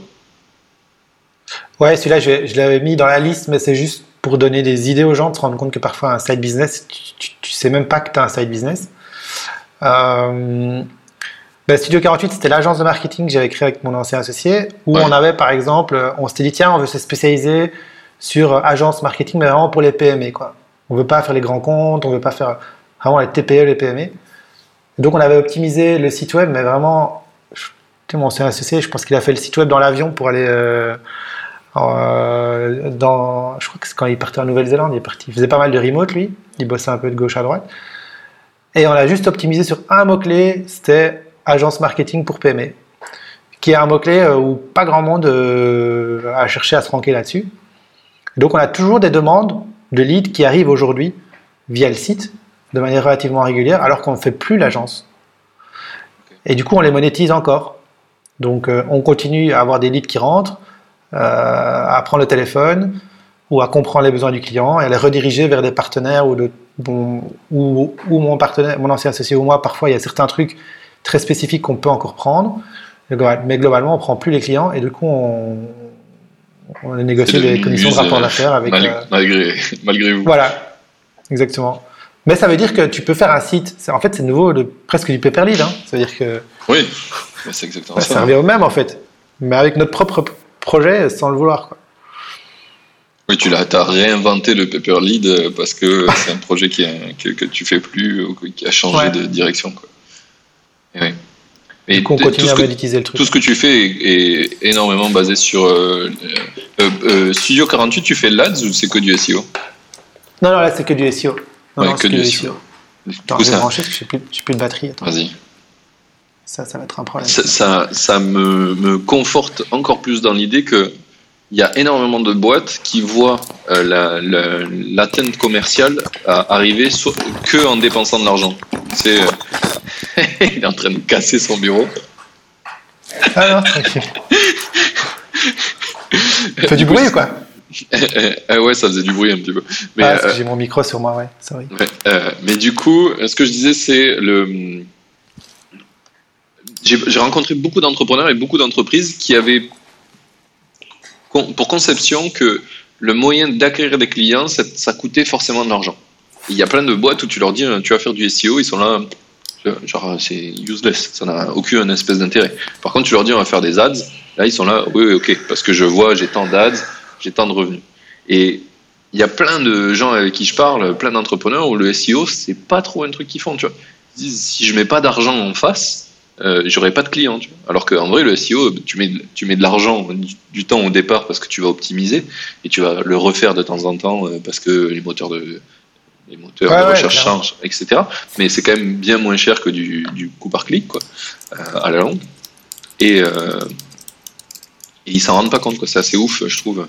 Et même moi, tu vois, pendant très longtemps, là, c'est le CapTime, c'est la première fois que je, je fais vraiment moi-même du SEO et que j'essaie de le travailler et que il y a plein de trucs que je comprends pas encore, tu vois. Je, je sais que j'ai des mots-clés à aller chercher, mais je suis pas sûr d'arriver à bien les organiser, etc. Mais euh, Après, en tu- vrai, ouais, le SEO, euh, ouais, je voulais voir, j'étais curieux, je me dis, tiens, Ouais. euh, j'ai aucune idée parce que tu parlais, tiens, il faut mettre à jour et tout. Je sais même pas, tu vois, je regarde, je regarde même pas si on est encore. Ah bah ouais, tu vois, top. Ouais. j'ai j'ai tapé Genre, agence il y a, y a trois pubs et, des- et ton site, quoi. Pour Là, y a- agence, y a agence premier, marketing. Ah oui, mais c'est un premier un. naturel, c'est position zéro, euh. Ouais, mais c'est un. Comment ça s'appelle? C'est un truc particulier, là. Ils ont optimisé pour que ça soit en. Le texte Ouais, apparaisse dans. snippet, euh, mais c'est du, Ouais. ouais, c'est du position zéro, donc il est juste au-dessus du. Ouais. Ça. Mais tu vois, on est encore là, quoi. Du Donc, coup, le- euh, voilà. la recherche que tu as mis, c'est agence marketing digital. PME. Et ici, Bon, après- tu vois. Ouais, pas mal. Ah oui, putain. C'est top, ouais. Mais c'est un mot-clé vraiment, voilà, on a visé que celui-là. hein. A- Ouais, spécifique. Mais c'est ça qu'il faut faire. Hein. C'est en vrai, ça sert à rien de- d'essayer de- d'être référence. Enfin, c'est- toujours pareil. Toutes les boîtes elles sont là. On veut, on veut être trouvable de, de tous les moyens du monde. Sauf que tous, ça correspond à rien. Enfin, t'es pas Facebook, quoi. T'as, jamais de la vie et suffisamment de d'argent et d'énergie à mettre pour qu'on te trouve sur n'importe quel mot-clé qui corresponde le de loin à ta niche. Par contre, déjà en viser un ou deux, c'est large suffisant. À fond. Et, et même un autre truc, c'est que les gens sont pas créatifs. Je pense que je pense ma plus grande force, c'est la créativité, tu vois, en termes de business. Euh, et en fait, j'ai un autre exemple ici sur Subsidéo. Ben, en fait, ça a été un de notre canal d'acquisition pour l'agence de marketing. Donc les gens tapaient euh, subside, prime, etc. pour faire un site internet, ou même pour tout à fait autre chose. Ouais. Ils tombaient sur Subsidéo, ils remplissaient le formulaire. Dans le formulaire, on voyait qu'il y avait des gens qui voulaient faire des sites web, ou on les avait au téléphone, parce qu'au début, euh, je- Ouais. tout passait par mon téléphone pour comprendre un peu le truc, enfin classique. Ah, bonjour, machin, ok, subside, pourquoi, site internet? Ah ouais, bah écoutez, euh, vous nous avez trouvé comment? Pas sur internet? Ouais, bah en fait, c'est notre job principal, c'est de faire du marketing et tout ça, donc euh, tu les as déjà convaincus, puis tu leur as montré que tu étais capable de. Ah oui, bah, de ils sont plus que convaincus puisqu'ils t'ont trouvé, ils sont venus t'appeler. Voilà. euh, donc, euh, Et donc, on faisait du bise avec ça. Et les gens sont pas toujours créatifs à se dire, euh, en fait, il faut chercher d'autres manières de faire les choses, quoi. Ouais, ouais, mais carrément. C'est un des trucs que moi je vois de plus en plus, c'est qu'il y a des gens qui me contactent pour faire du freelance et qui me connaissent du podcast en fait. Et ça n'a rien à voir, tu vois. Genre, je, parle d'entrepreneuriat, je parle pas de, je parle très très peu de technique. Et ben Ouais, les clair, gens, clair. Ça, ça me donne quand même un avantage par rapport à d'autres de freelance. Ils me ont déjà vu ma tête, ils me connaissent, ils m'ont déjà entendu, ils m'ont déjà vu poster. Et du coup, peut-être. Alors ça, tu vois, c'était vraiment un truc que j'aurais jamais cru possible. Je me suis dit, ça va me faire un bon réseau d'entrepreneurs, ça va me faire des, des- tu vois, une- une- un bon écosystème, mais j'avais pas du tout pensé au freelance. Pour moi, ça n'avait, Ouais. aucun espèce de lien. En fait, si. Ça, ça aide aussi. Mais en vrai, c'est. En fait, ce que je dis là, enfin, ou ce que tu dis, tu vois, c'est pas évident, parce que tu- c'est quand tu as le fait devant toi que tu Oui, dis, c'est ah ouais, en fait. euh, que quand je dis là, euh, l'exemple que j'ai donné, euh, après coup, tu dis, bah ouais, évidemment, j'y ai pas pensé. C'est juste que, après, quand tu as deux, trois trucs qui se passent comme ça, ben, tu commences à dire, en fait, il faut que je pense autrement. Et c'est là où tu peux faire la différence. Tu commences à dire, euh, en fait, oui, là maintenant, toi dans les paper leads, ben là, on a commencé à se dire comment on peut faire autrement. Parce que c'est en faisant autrement que là, justement, tu dis, tu te différencies et tu chopes du. Même sur des trucs concurrentiels. Refinancement de crédit, franchement, tu vois, tu dis, euh, mais en fait, c'est hyper concurrentiel. Euh, T'as toutes les banques, tout. enfin, et en fait, euh, oui, mais ils faisaient pas de pub sur certains canaux d'acquisition où on a été, et hop. Tu vois. Voilà, t'as, trouvé une place libre, euh, tu l'as, Ouais. remplie. Ok, je, je vois que ça fait putain, ça fait 36 minutes qu'on parle, on n'a toujours pas fait la moitié. L'épisode de podcast. Attends, on va faire. C'est Mathieu Stéphanie, on avait parlé l'autre fois, des, des épisodes de 3h30. euh, Ah ouais, ouais, on va faire une, une V, 4 V12. Je m'excuse. Non, non, tu m'arrêtes hein, si je. non, non, je sais que je parle beaucoup aussi. T'inquiète, mais en vrai, c'est super intéressant. Il y a plein de, de pépites dans ce que tu dis qui sont super importantes pour les gens et même pour moi. Je m'en rends compte encore, tu vois, les efforts que je mets euh, sur le, sur, euh, sur le SEO, ils sont pas, il faut que j'en mette plus. Mais, tu sais, il y a une, ce que je dis souvent quand tu es entrepreneur, c'est que le principal ennemi de toi en tant qu'entrepreneur, c'est toi-même. Il y a personne d'autre. Tout le reste, c'est du bullshit. C'est toi avec toi-même, tu vois. Moi, pendant très longtemps, j'ai pas cru profondément en moi que le SEO, ça allait faire quelque chose sur mon, mes business. Et du coup, bah, j'en ai jamais fait. Et puis, tous les tests que tu fais, forcément, ils, ils merdent parce que de toute façon, tu crois pas. Donc, tu fais des tests à moitié pour t'auto-convaincre que tu avais raison. Parce que tout le monde fait ça. Et du coup, bah, ça marche pas. Et là, je commence à faire des tests, ça commence à marcher. Mais en fait, je vois que je fais des tests totalement débiles. Et, et je le vois sur tous les sujets que je fais en ce moment où je vois euh, les, avec le recul, je commence à y croire et je me dis en fait, putain, je fais des tests pourris et, et ça me va pas du tout, tu vois. Donc, faut que je, je step up encore. C'est juste que t'es pas prêt mentalement, en fait. Même si tu penses ou tu crois savoir, le fait d'être prêt mentalement au fond de toi, ça a un vrai, un vrai impact. Donc, du coup, c'est pour ça que je trouve que c'est super important ce que ce qu'on dit là. Euh, et même pour moi, pour mes propres il y a ça, et, et, et ce que tu dis là, moi, par exemple, ce que j'ai découvert récemment, euh, c'est la puissance du, du. Enfin, je dirais ça un mastermind, ou tu vois. Ouais. C'est juste d'avoir des calls comme là, on parle de plein de trucs, puis tu as peut-être appris un truc, et puis, enfin voilà. Et moi, j'ai commencé euh, là récemment à faire des calls avec des gens. Tu vois, euh, je tiens sur ce domaine-là, je, je veux monter en expertise. J'ai balancé des, j'ai contacté des gens sur LinkedIn en disant tiens, voilà, moi je fais ça et tout, c'est cool ce que tu fais. C'est des gens que je suivais un peu et tout. Ça te dirait pas qu'on fasse un call Puis on fait un premier call. Et il y a comme ça quelques personnes, notamment Luca Fancello, Faut que je le on rappelle en parlera un peu plus tard. Euh, bah, avec qui finalement maintenant on, on, on s'auto-coachait l'un l'autre sur nos projets, tu vois. Ouais. Euh, ah tiens, tu préfères ça et on, on se partageait nos, con- nos connaissances, notamment sur le SEO. Et au final, on va lancer un projet. Mais en fait, sur des calls comme ça, parfois tu te prends des trucs, mais en, en une heure, tu fais un, un saut quantique, tu vois. Ouais. dis putain, mais.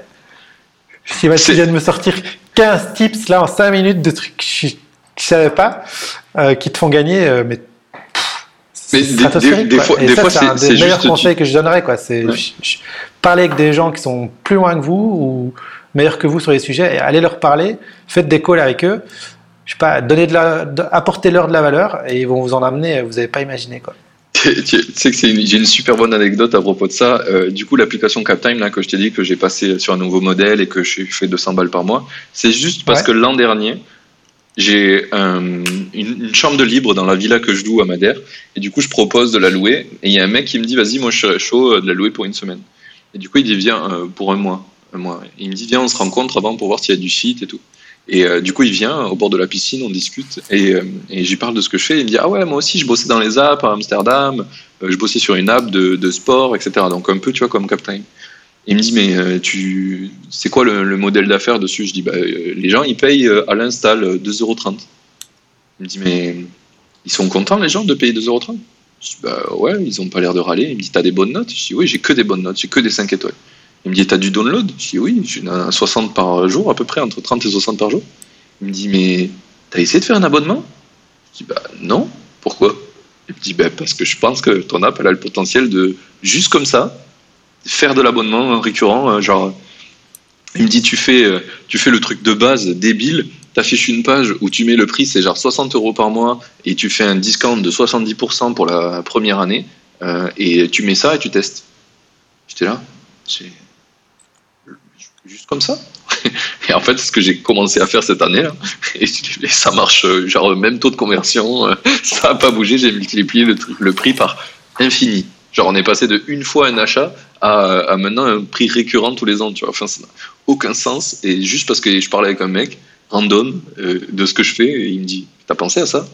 Et voilà. Euh, Bah, c'est c'est vraiment ça. Et en fait, quand on est dans le business, tu vois, la tête dans le guidon. euh, je peux donner une même une anecdote similaire euh, sur un autre projet avec lequel j'ai bossé. Tu as eu Joe, Joachim Ouais. Gillet, qui est venu dans ton podcast. Euh, j'ai bossé avec lui sur un projet à un moment donné. Euh, je vais pas rentrer trop dans les détails. Mais il a un e-book sur une thématique comme ça, enfin un truc euh, Ouais. totalement improbable qui fait un. Pour le coup, je pense que lui, là, il a. C'est le hold-up du siècle, franchement, c'est abusif.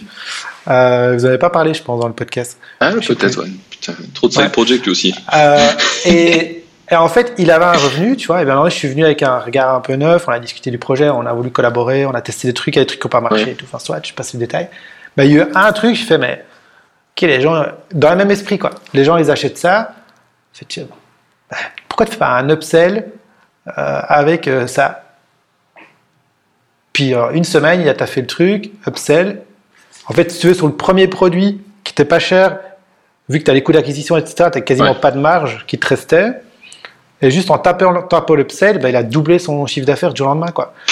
Et, euh, et Basique. une connerie, tu vois. Et, enfin, doublé, ouais, quasiment doublé. En tout cas, il a fait, il faisait, je pense que maintenant, il faisait même plus de ventes sur le nouveau produit, euh, qui était deux fois plus cher que le premier, tu vois. Ouais. Et le premier, Juste, en fait, euh, il te rembourse ta, ta campagne d'acquisition, quoi, c'est tout. Ouais, il, faisait déjà, de- il faisait déjà de la thune, mais. Oui. Il y a plein de, de- Et- il y a plein de et- gens qui t'apprennent à faire ça. Tu, tu fais un lead magnet qui, qui euh, le but c'est juste de s'auto-rembourser, de s'auto-financer. Et après, tu essayes d'upseller dans tous les sens. C'est comme ça que tu fais de la marge. clair, clair. Ok. Mais c'est amusant, tu vois, c'est amusant. En plus, Ouais. quand, quand Oui, c'est dis, euh, ouais. Et puis c'est des conversations souvent improbables. Quoi. T'es là, tu, tu poses deux questions et le mec il est là, putain, j'avais jamais remis en question ce truc-là. Et voilà. Voilà. à fond. Euh, je sais pas quoi choisir. hein, pour, on va essayer de, on va essayer de décourter. Je pense que tu voulais parler un petit peu de, de Maison Guipi. Ça pourrait être pas mal. En vrai, il y a trop de trucs cool. euh, tant pis, tant pis, on va continuer. Ah, je sais ouais. pas, tu, comme tu veux. euh, attends, je réfléchis. À... Allez, je vais essayer de réfléchir de- sur ce que je pense, tu vois, qui amène le plus de valeur aux gens. Euh, T'as émis euh, la méthode du détatouage et du, du projet de détatouage et laser qui a l'air pas mal. La méthode et modèle que tu voulais parler. Euh, Ouais, la méthode là, ça peut être sympa. Après, attends, dans ça. Maison Guipi, j'en ai parlé un tout, tout petit peu la dernière fois parce que tu n'avais pas avec Pierre, puis finalement, on n'a Ouais. pas eu le temps. Nouvelle Académie, on en a Euh, parlé un peu avec Joachim, donc je pense que c'est bien déjà. Ouais.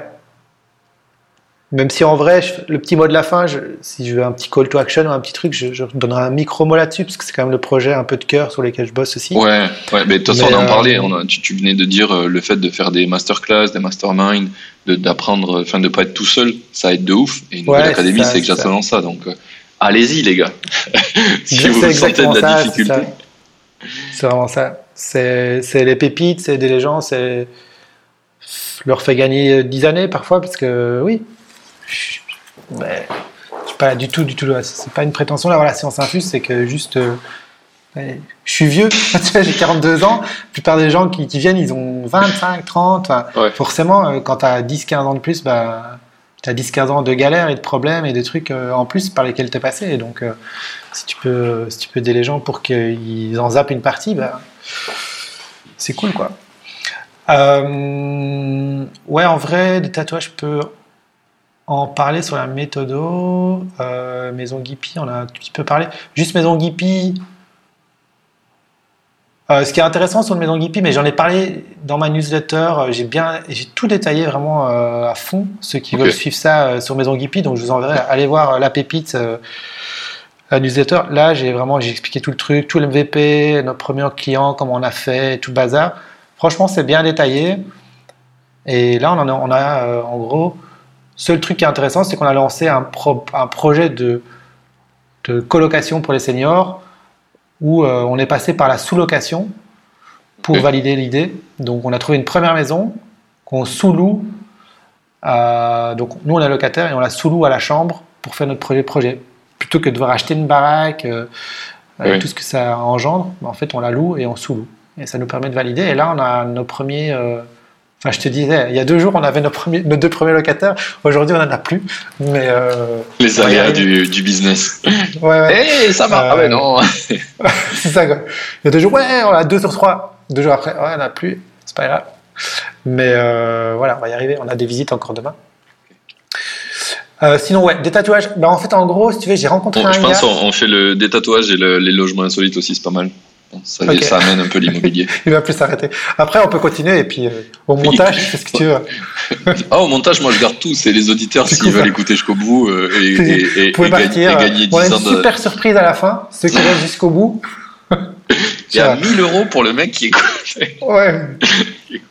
Non, en vrai, il y avait, il y avait la petite astuce. Je sais plus ce qu'on a dit la dernière fois. Vous m'envoyez une trompette pour savoir juste, savoir, juste savoir ceux qui étaient jusqu'au bout. Tu vois, je serais Ah, curieux de ouais. savoir quand même. Juste par curiosité. Euh, je crois que je l'avais déjà dit l'autre fois, ça. Donc, euh. Mais Faut qu'on trouve un autre truc. donc, des tatouages. En fait, j'ai rencontré un gars. C'est un truc de. Franchement, c'est un. Ouais. C'est assez marrant. Donc, j'ai ce projet sur les taupes et je rencontre un gars qui fait la même chose que moi sur euh, les guêpes. Mais quand je te dis le gars, c'est genre le même profil que moi. Donc, ça, école de commerce, marketing, machin, et ça. Pac, c'est le gars qui faisait les... Il est né en disant je vais faire des, guêpes, quoi. Tu vois, moi qui étais jardinier, qui me dit je fais des taupes. Non, vraiment. Et, et là, en fait, on, on a vraiment bien, bien accroché. Et on s'est dit, tiens, on a cette expérience sur les guêpes, sur les taupes, ça marche bien, on arrive à mettre en place des process, des trucs. On fait les Il faut qu'on trouve un projet. Il fait qu'on- faut qu'on trouve un projet. et du coup, ben, on a mis en place une méthode pour trouver, pour trouver l'idée, quoi. Donc D'accord. là, euh, franchement, là, c'est vraiment de la pure recherche de mots-clés. Donc, euh, on va regarder sur le marché. On a listé plein de thématiques, je pense, on a une trentaine de thématiques, tu vois, sur lesquelles ils sont passés par la tête.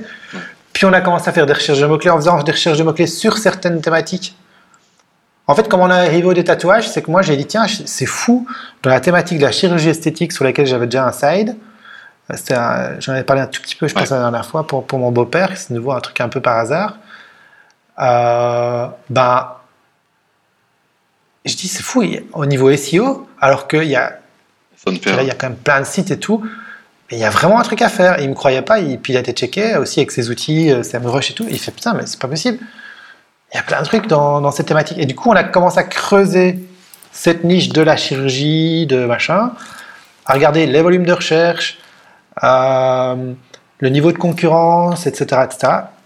Et puis, on en est venu à ce que euh, on a listé une série de trucs qui sortaient du lot, dont le détatouage. Euh, en plus, bah, tu sais, d'un point de vue tendance, tu dis, bah ouais, euh, tu réfléchis juste business. euh, Ouais. Tatouage, c'est assez récent.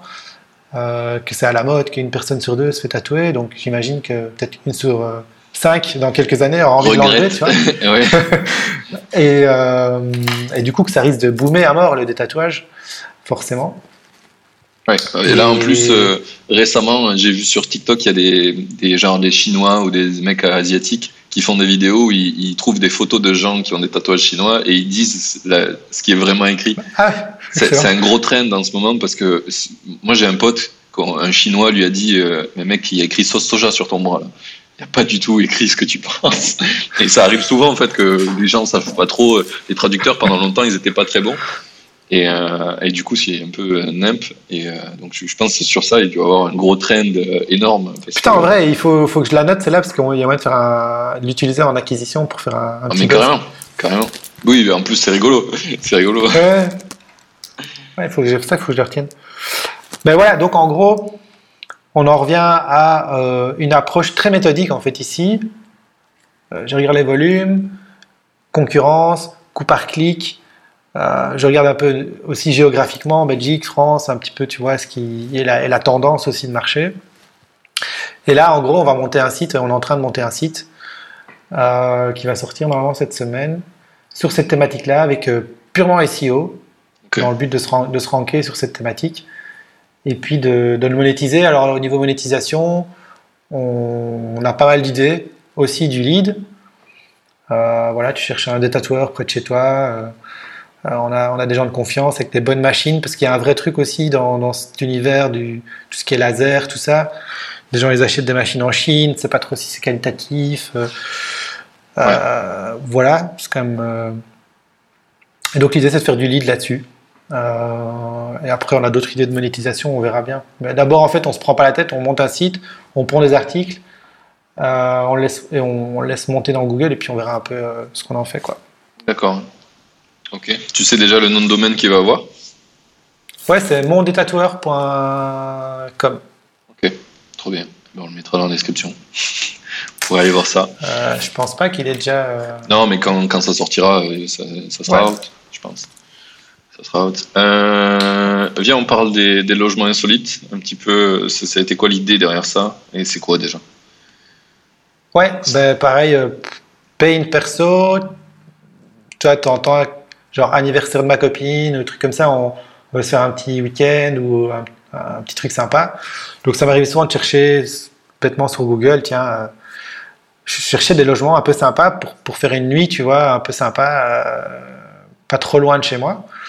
Et je tombais toujours sur des sites euh, un peu bateaux, quoi, tu vois, les 10 meilleurs logements à gauche, les, les 15 meilleurs, Ouais. mais c'est pas vraiment ça que je cherchais, tu vois. Si, mais il faudrait un espèce d'annuaire ou d'un endroit où tu, peux choisir, tiens, je veux, je veux, je sais pas, je vais loger dans une cabane. euh, parce que relogement insolite, c'est ça, tu as des cabanes, tu as des yurts, tu as des bulles en plein air, tu as des trucs dans les arbres, c'est vraiment une explosion de ce, type de logement insolite récemment. Là. Surtout sortie Covid, là les gens ils n'en pouvaient plus, ils voulaient vraiment aller dehors et faire des trucs. Et en gros, bah là pareil, on- je tiens, euh, j'en j'en parlais avec Alex Bury, qui est un, gars avec qui je bosse sur quelques projets, etc. not- Notamment dans, dans Nouvelle Académie, il nous a aidés. C'est un, c'est un jeune en fait, hein, il sort des études là. Ouais. Je l'ai rencontré. euh, il faisait, dans le cadre de ses études, en fait, j'étais son, son, euh, Maître de stage? son maître de stage, ouais. Et puis on a sympathisé, j'ai fait découvrir l'univers du side business, de tout ce que je faisais et tout. Il commençait à baisser pour moi. Et puis bah, il s'est intéressé au side et j'ai dit, tu sais, tu quoi, on lance un truc ensemble si tu veux, on fait un truc. Et, euh, ça, c'est le premier petit projet qu'on s'est dit qu'on voulait tester ensemble, parce que la thématique lui parlait aussi. Et en gros, ben, on, a monté un, on, a, on a monté un site avec euh, Software. Donc, ceux qui savent pas, Airtable, c'est une grosse base de données, mais sur laquelle on peut vraiment intégrer des images, on peut, on peut faire des automatisations, enfin, on peut faire pas mal de choses, sur laquelle on a plugué Software, qui est un, un autre outil qui permet de prévisualiser ça sur un site web, et puis de mettre des accès, etc., enfin, de faire pas mal de choses, et de traiter un peu la donnée de manière visuelle sur un site web. Et Ouais, donc, le on a scrappé, un peu, plus, un euh, peu plus sympa. Ouais. On a scrappé la data de à la mano. hein. On a scrappé à la mano. On a- il a demandé à une copine à lui qui, qui lui devait un service de scraper la data de, de Airbnb sur la thématique des logements insolites. Puis euh, tous les sites un peu qu'on avait listés avec des logements à gauche à droite, on a rempli la DB d'Airtable et on a fait euh, un site maintenant qui s'appelle monlogementsinsolite.be sur laquelle bah, tu peux maintenant déjà un peu jouer, mais c'est vraiment en bêta encore. euh, on a fait ça rapidement. Et le but, c'est de le monétiser. Au début, le but, c'était de monétiser en affiliation. Donc, euh, l'idée, c'est que tu as Airbnb font de la de l'affiliation Airbnb. Il faisait. Ah, Donc, euh, au moment où on a eu l'idée du projet, il le faisait. Donc, on s'est dit, bah, en fait, on va faire très simple. On fait un site, on, on scrape, on tape le truc, on fait de l'affiliation et on laisse le truc, on verra bien euh, ce qui se passe. Sauf qu'entre-temps, ils ont supprimé leur euh, truc d'affiliation. Euh, et du coup, on verra ce qu'on en fait. Mais ce qui est intéressant, en fait, c'est juste le process. C'est qu'on a été super vite pour faire ça. Il y, a un vo- il y a un gros volume sur la thématique et on rank déjà euh, dans le top 3 et même première position sur certains mots-clés comme euh, logement insolite Brabant Wallon par exemple. Euh, donc on a déjà des résultats en SEO. Mais après on n'a pas de, on fait pas de business avec ça pour l'instant. C'est juste le process. C'est encore, je pense, ce qui est intéressant, c'est le process et le fait que déjà pour les efforts qu'on a mis dedans, on, se positionne. Donc ça veut dire que il y a, moyen d'aller plus loin avec ce projet. Oui, oui. Et puis, euh, je pense que tu peux toujours faire, euh, même si euh, Airbnb fait pas de l'affiliation, toi, tu peux toujours euh, utiliser un compte Airbnb à toi que tu aurais créé pour l'occasion. Et tu, sais, tu peux créer, contacter des, hosts sans forcément créer un deal avec eux. C'est moi, ça me sert. C'est comme ça que je négocie les Airbnb pour euh, payer moins cher. Je contacte les, les gens, je leur dis, je vais le prendre pour trois mois. Est-ce que tu peux me faire un prix, quoi? Euh, Ou je propose un pricing. Mais du coup, toi, tu pourrais euh, leur envoyer des deals euh, d'une autre plateforme, dire, hey, on a eu un deal là, si vous voulez. Ah ouais, comme vous ça, le c'est pas pensé. Mm. Ouais, en vrai, voilà, au début, euh, c'était ça, on se prenait pas la tête. Maintenant, voilà, on, on a laissé le truc déjà voir un peu comment ça se passait au niveau SEO, tu vois. Et on a fait du coup du SEO. euh, alors, on a testé, on a- la première fois, on a testé le de faire ce qu'on appelle du master spinning et du content spinning. C'est l'idée quoi? C'est de se dire euh, sur cette thématique-là, tu vois, tu peux chercher euh, une tiny house, une cabane, enfin plein, de- plein de types de logements dans plein de types de régions. Et donc l'idée, c'était à un moment donné de se dire, ben, si tu tapes tiny house ou cabane dans les bois plus une ville, ben, que tu crées une page dédiée, que tu Ah, ranks sur Google sur ce mot-clé spécifique. Et en fait, ça, il y a moyen de créer ce qu'on appelle des master spins, cette espèce de, de texte avec des variables. Euh, et après, tu as un algo qui va créer plein de pages où il va te mettre variable 1, plus 2, plus 3. Et donc, il te mixe pour éviter le contenu dupliqué. Et il te génère automatiquement les pages. Et donc, euh, tu peux comme ça créer des centaines de pages euh, sur euh, Ouais. type, type de logement plus ville de Je manière automatique. Mais je Google connaissais cette hein, tech- c'est évident. Ouais, je connaissais cette technique, mais je savais pas que ça s'appelait comme ça. Il y a le mec de, de euh, Pieter Level, ultra connu, là, qui a créé Nomadlist, qui a fait ça pour Ouais. toutes les requêtes sur Nomadlist. Tu dis euh, la ville avec le moins de, de, de bars, ou le plus de bars, ou le plus de. Enfin, tout ce que tu veux, là, il a fait le plus, le moins, le, toutes les genres de requêtes, il les a fait, Ouais, il les génère. Il a fait, je sais pas combien de générés de pages, des centaines de millions de pages, avec tous les, tous les trucs euh, possibles et imaginables. Mais euh, ouais, c'est c'est très très bien en termes de SEO, ça, ça casse tout quand tu arrives à faire ça. Ouais, c'est juste que là, Google, ils aiment pas trop quand même, donc faut y aller. euh, En fait, c'est bien de le faire normalement quand tu as un site qui a déjà de l'autorité. Ouais, ben lui, Tu, je sais pas, imagine, tu as déjà, ouais, comme lui, euh, tu- forcément, Nomadlist, il, il rank déjà, il est déjà là. tu as déjà, je sais pas, 1000 pages, 500 pages, enfin, peu importe, qui a déjà une, bah, demain, tu en rajoutes 100, 50, ou progressivement 50, ça passe pour les bots. Pour les bots. Oui, oui c'est sûr que si tu, Nous, on tu crées pas, un site fait de zéro avec 10 000 pages, il va être là, Ouais. tu te fous de ma gueule. Non, non, là, de toute façon, là, il marche, ça marche même pas, il indexe pas. Mais donc ici, l'idée, c'est d'y aller progressivement, et de tester des trucs aussi, en fait. hein, tu vois. Ouais. En vrai, c'est marrant parce que je parlais hier, avant, dans le début de semaine, avec un consultant SEO. Et c'est marrant, en fait, il- lui, il a fait un site poubelle euh, pour faire ses tests. C'est vrai, j'ai jamais pensé à faire ça. Donc, euh, il a créé un site web, poubelle, Ouais. euh, juste pour faire des tests SEO. Et il s'amuse dessus. Ah, pour voir s'il arrive à ranker Ouais. sans se niquer son Ouais. vrai domaine. Ouais. Euh, Ouais, c'est- il teste des trucs comme ici, tiens, je vais tester le content spinning, ah, ou je vais tester euh, pas d'autres choses en vrai, et euh, du backlink, peu importe, et voir l'impact que ça a. Au, au- au pire, tu fais un peu, un peu borderline, tu te fais dégommer, ben, t'as pas, pas planté ton site principal. Quoi. C'est ça. Ok. Eh bien, c'était plein, plein de bons, euh, de bonnes infos. Est-ce que, est-ce qu'on on parle un petit peu de, je pense qu'on a un peu abordé le, le fait de Nouvelle Académie, etc. Et, euh, c'est intéressant de parler du livre et du blog que tu as créé avec Lucas, Lucas Fancello. C'est quoi un petit peu le, pourquoi tu fais un livre? Ouais. T'as des gens, ils vont dire, mais c'est qui ce gars? Quand est-ce qu'il dort? Ouais, En vrai, euh, pas beaucoup, parce que j'ai trois enfants, là, donc ça dépend des nuits. Ah oui. Euh, Ah oui, ça c'est des main projects. ça. Ouais, c'est ça. En fait, ça, c'est de la blague. Hein. Je vous ai dit ça, ça c'est 10%. En fait, les 3 la 90%, c'est le. Non, en vrai, j'ai une compagne qui, qui est incroyable, donc euh, qui gère, qui gère à mort. Je t'aime, mon amour. Euh, Elle aura pas le temps Et- d'écouter l'épisode. je dis à 2h56, il y a un truc pour toi. Ouais, c'est juste pas voir là. Euh, ben écoute, l'écriture de livres, et tu vois que j'ai rajouté une ligne sur le truc juste plus haut, parce que ma compagne aussi, je la- je l'ai lancée sur, sur son propre side. Euh, donc j'ai deux projets perso et ma compagne d'écriture de livres euh, en parallèle. En fait, ça, c'est via mon, je vais dire, mon ami Dimitri Carlet, avec qui je te téléphone juste avant toi, d'ailleurs. Enfin, en téléphone, ouais, on a compris. Et euh, c'est lui qui m'a ouvert les yeux sur ce truc. En fait, j'ai eu beaucoup de chance parce que dans le cadre de Nouvelle Académie, en fait, j'ai fait deux, trois interviews de Dimitri, mais genre des trucs qui parlent beaucoup, et moi aussi, on s'est fait des trucs de deux heures, deux heures et demie, euh, juste sur ce sujet-là, de l'écriture de livres, publication de, livres sur Amazon, KDP, tout ça. Euh, il m'a dévoilé vraiment, franchement, c'est un gars que j'adore parce qu'on on parle, enfin on aime bien beaucoup parler, mais en même temps c'est toutes des pépites qui sortent comme ça, t'es là, pas, pas, pas. Il m'a dévoilé toute sa strat, comment il fonctionnait, tout, et je me suis dit putain mais cool, j'ai envie d'essayer quoi. Et, euh, comme j'ai- j'aime bien écrire, euh, j'ai rencontré Lucas et ça faisait un moment que ça me trottait de en fait recycler euh, tout le contenu qu'on fait dans Nouvelle Académie sous forme d'un bouquin. Et j'en ai parlé à Lucas en disant tiens voilà c'est un projet qui me tente, t'es pas chaud parce que je sais que t'aimes bien écrire aussi et, on en est venu à se dire bah, qu'on allait tester ensemble d'écrire un bouquin sur le sur les side business.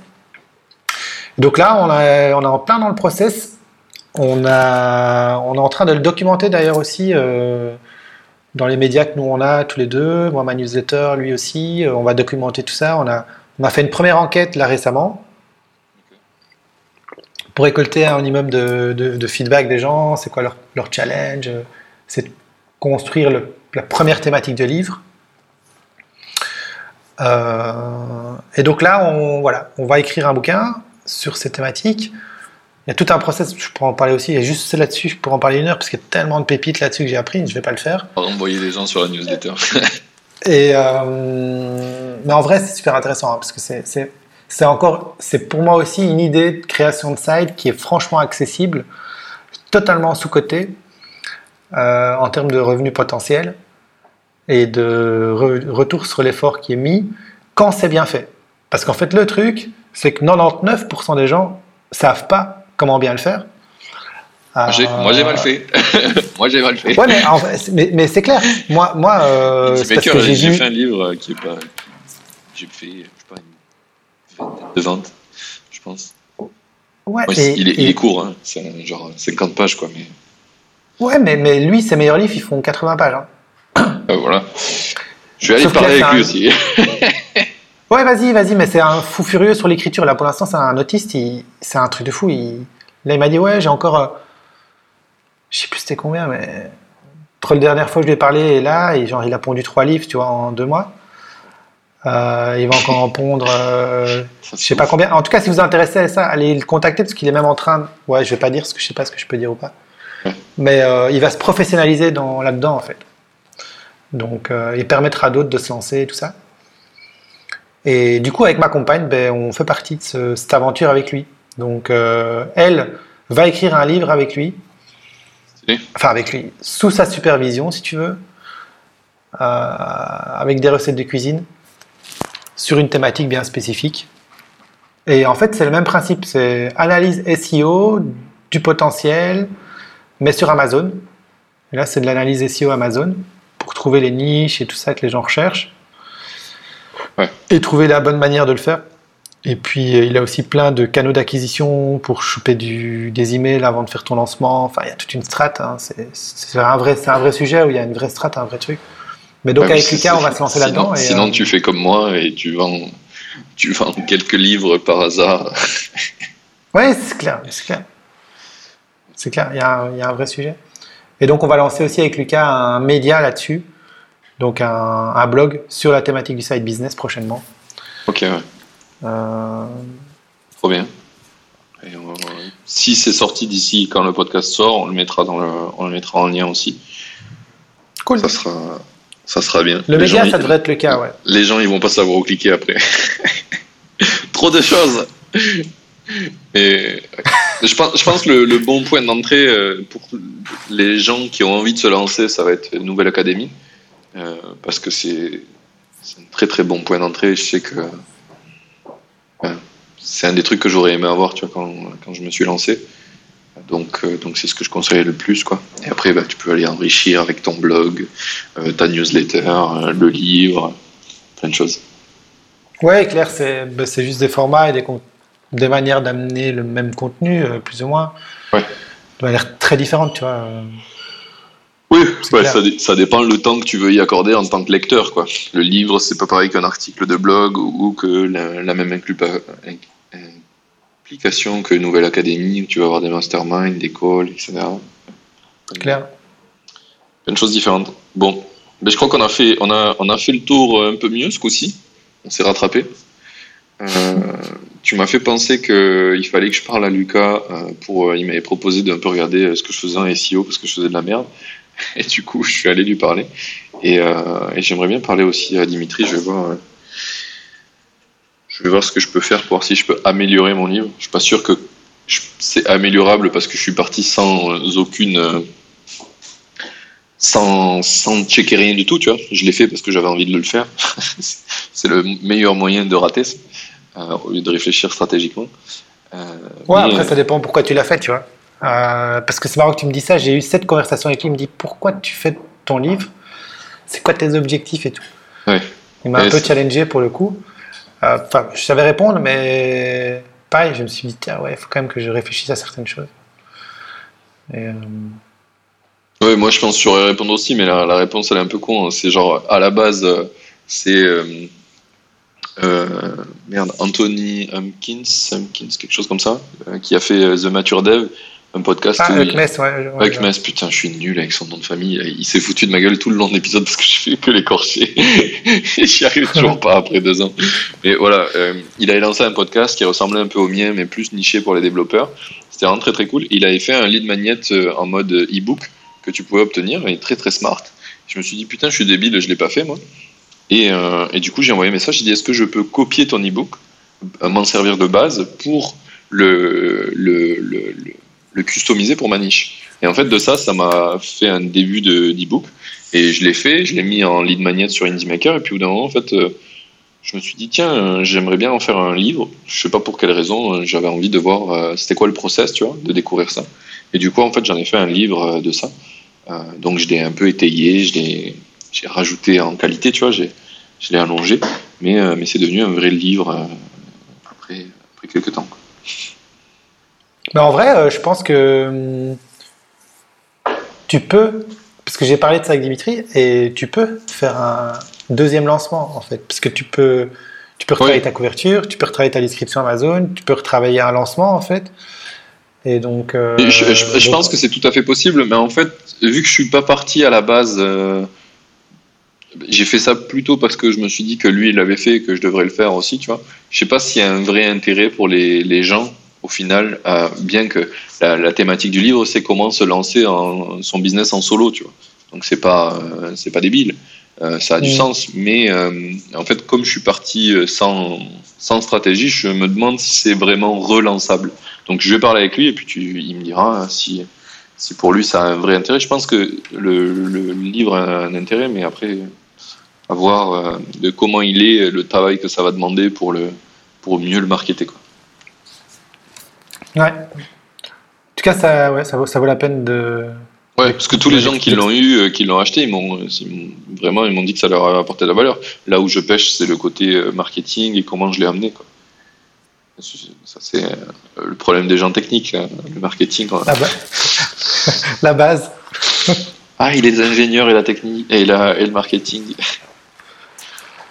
De toute façon, quand tu arrives à combiner les deux, t'es Ah bah le oui, king c'est of the world. hein, t'es le king. Il faut trouver un, truc qui te va, tu vois, parce que moi j'ai beaucoup de. J'ai vu que je j'ai configuré tous mes devices pour être pour bloquer toutes les pubs. J'ai aucune pub de rien, tu vois. J'ai des, des bloqueurs de pubs via DNS, donc c'est à dire que la requête de la pub, elle arrive même pas jusqu'au serveur de la pub. Donc il sait même pas que j'existe, tu vois. J'ai des des mecs qui m'envoient des séquences email des fois. Ils, ils sont incapables de voir que je clique sur aucun email, rien. Du coup, ils, ils me suppriment de leur liste parce que je clique pas, alors qu'en fait, je les ouvre. Enfin, il y a plein de trucs comme ça où euh, je suis devenu extrémiste et, et du coup, j'ai pas envie de. Eh, pourquoi tu, tu fais pas un side avec ça? C'est vrai. Je pourrais faire un side là-dessus plutôt. Euh, mais euh, en, gros, ce que je voulais dire, c'est que souvent dans les techniques marketing, on te- on t'explique comment euh, ben, mettre tes pixels Facebook, etc. Et comme moi, en fait, j'ai bloqué tout ça, j'ai pas envie d'utiliser ces moyens-là, alors que moi, je refuse de qu'on les utilise contre moi, tu vois. C'est un peu ce que je disais tout à l'heure, c'est le, combat avec toi-même, quoi. Parce que moi, je veux pas ça pour moi, je veux pas ça pour les autres, et du coup, je m'empêche de le faire. Alors que c'est un bon outil, c'est juste que souvent c'est mal utilisé. Bref, tu vois le, tu vois le problème. Je vois très bien, mais je pense qu'il y a plein de gens qui ont ce problème-là quand ils veulent lancer des sides. Oui, Euh, mais ça ou d'autres, hein. mais en fait, ils ont des croyances ou des trucs ou des, ou des, tu vois, des valeurs, des principes, euh, où parfois, ben oui, il faut un peu se dire, ok, euh, j'ai ça, mais en fait, euh, là, on, on parle juste de business, on parle juste d'un truc où faut pas que cet élément-là, pas, il faut rester aligné, hein, c'est pas ça que je dis. Oui. Je dis pas qu'il faut pas être aligné avec ce qu'on est ou ce qu'on machin. Faut pas aller contre ça, mais il y a des fois, c'est des trucs, euh, faut arrêter quoi. Tu vois, il faut, faut juste. euh, oui, euh, ou, ou alors, ou alors t'arrêtes d'essayer de faire ce business. Enfin, il y a, il y a des trucs où euh, Oui, voilà. t'es- dans un monde qui a une certaine manière de fonctionner, même si tu l'apprécies pas, t'es un peu obligé de jouer avec les règles. Alors après, tu peux les triquer un petit peu pour que ça te corresponde plus. Par exemple, tu vois, je veux pas traquer les gens. Enfin, je trouve que traquer c'est nul, mais j'ai quand même euh, des analytics sur mes sites. Mais j'ai choisi un truc d'analytics qui est privacy first, qui s'appelle plausible analytics. Euh, et que du coup je paye, alors que Google Analytics tu le payes pas, tu vois. Mais je préfère payer une solution moi parce que c'est plus aligné avec mes valeurs. J'ai trouvé un truc.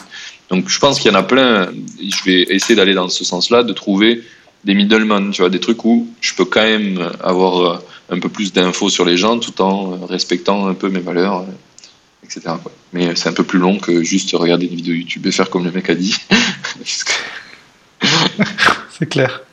Voilà. Ouais, non, mais il faut. euh, Mais c'est important, hein, c'est important les deux. C'est important de rester, euh, rester quand même aligné, mais euh, voilà, d'être parfois un peu. Ouais, ben, Souple.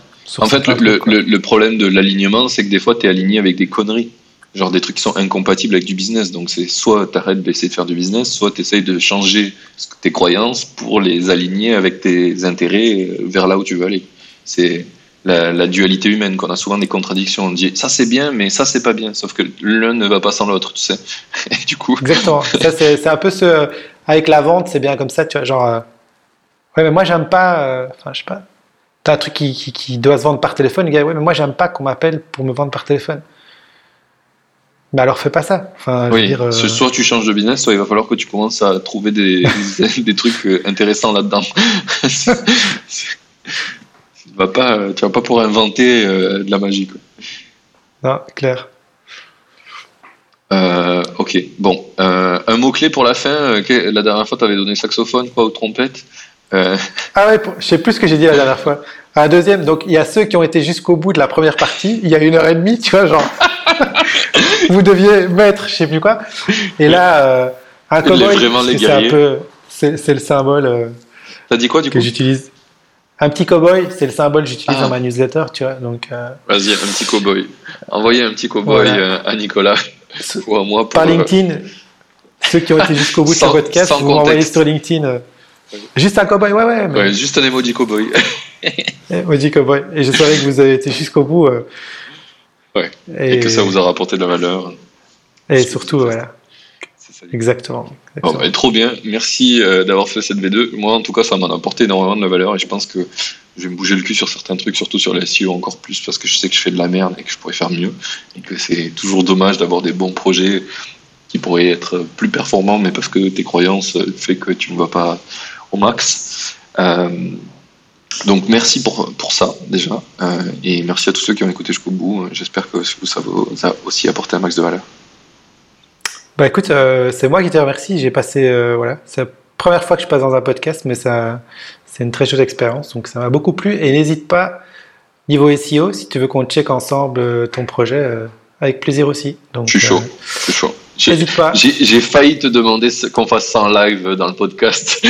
je me suis dit, vas-y, viens, on prend. Cas d'école. Bam. Mais bon, ça. Non, on va, on va pas relancer. Hein. Ouais, ouais, ouais. Non, on a- N'ayez on pas allait- peur, on on s'arrête, on s'arrête. Ouais, ouais, on allait partir sur 4 heures de plus. Et ouais, vas-y, je t'envoie un message par LinkedIn et on essaie de se planifier ça euh, quand t'as de la dispo. Ouais, tranquille. Avec plaisir. Merci. À la semaine prochaine. Merci. Ouais, Salut. ciao. ciao, ciao.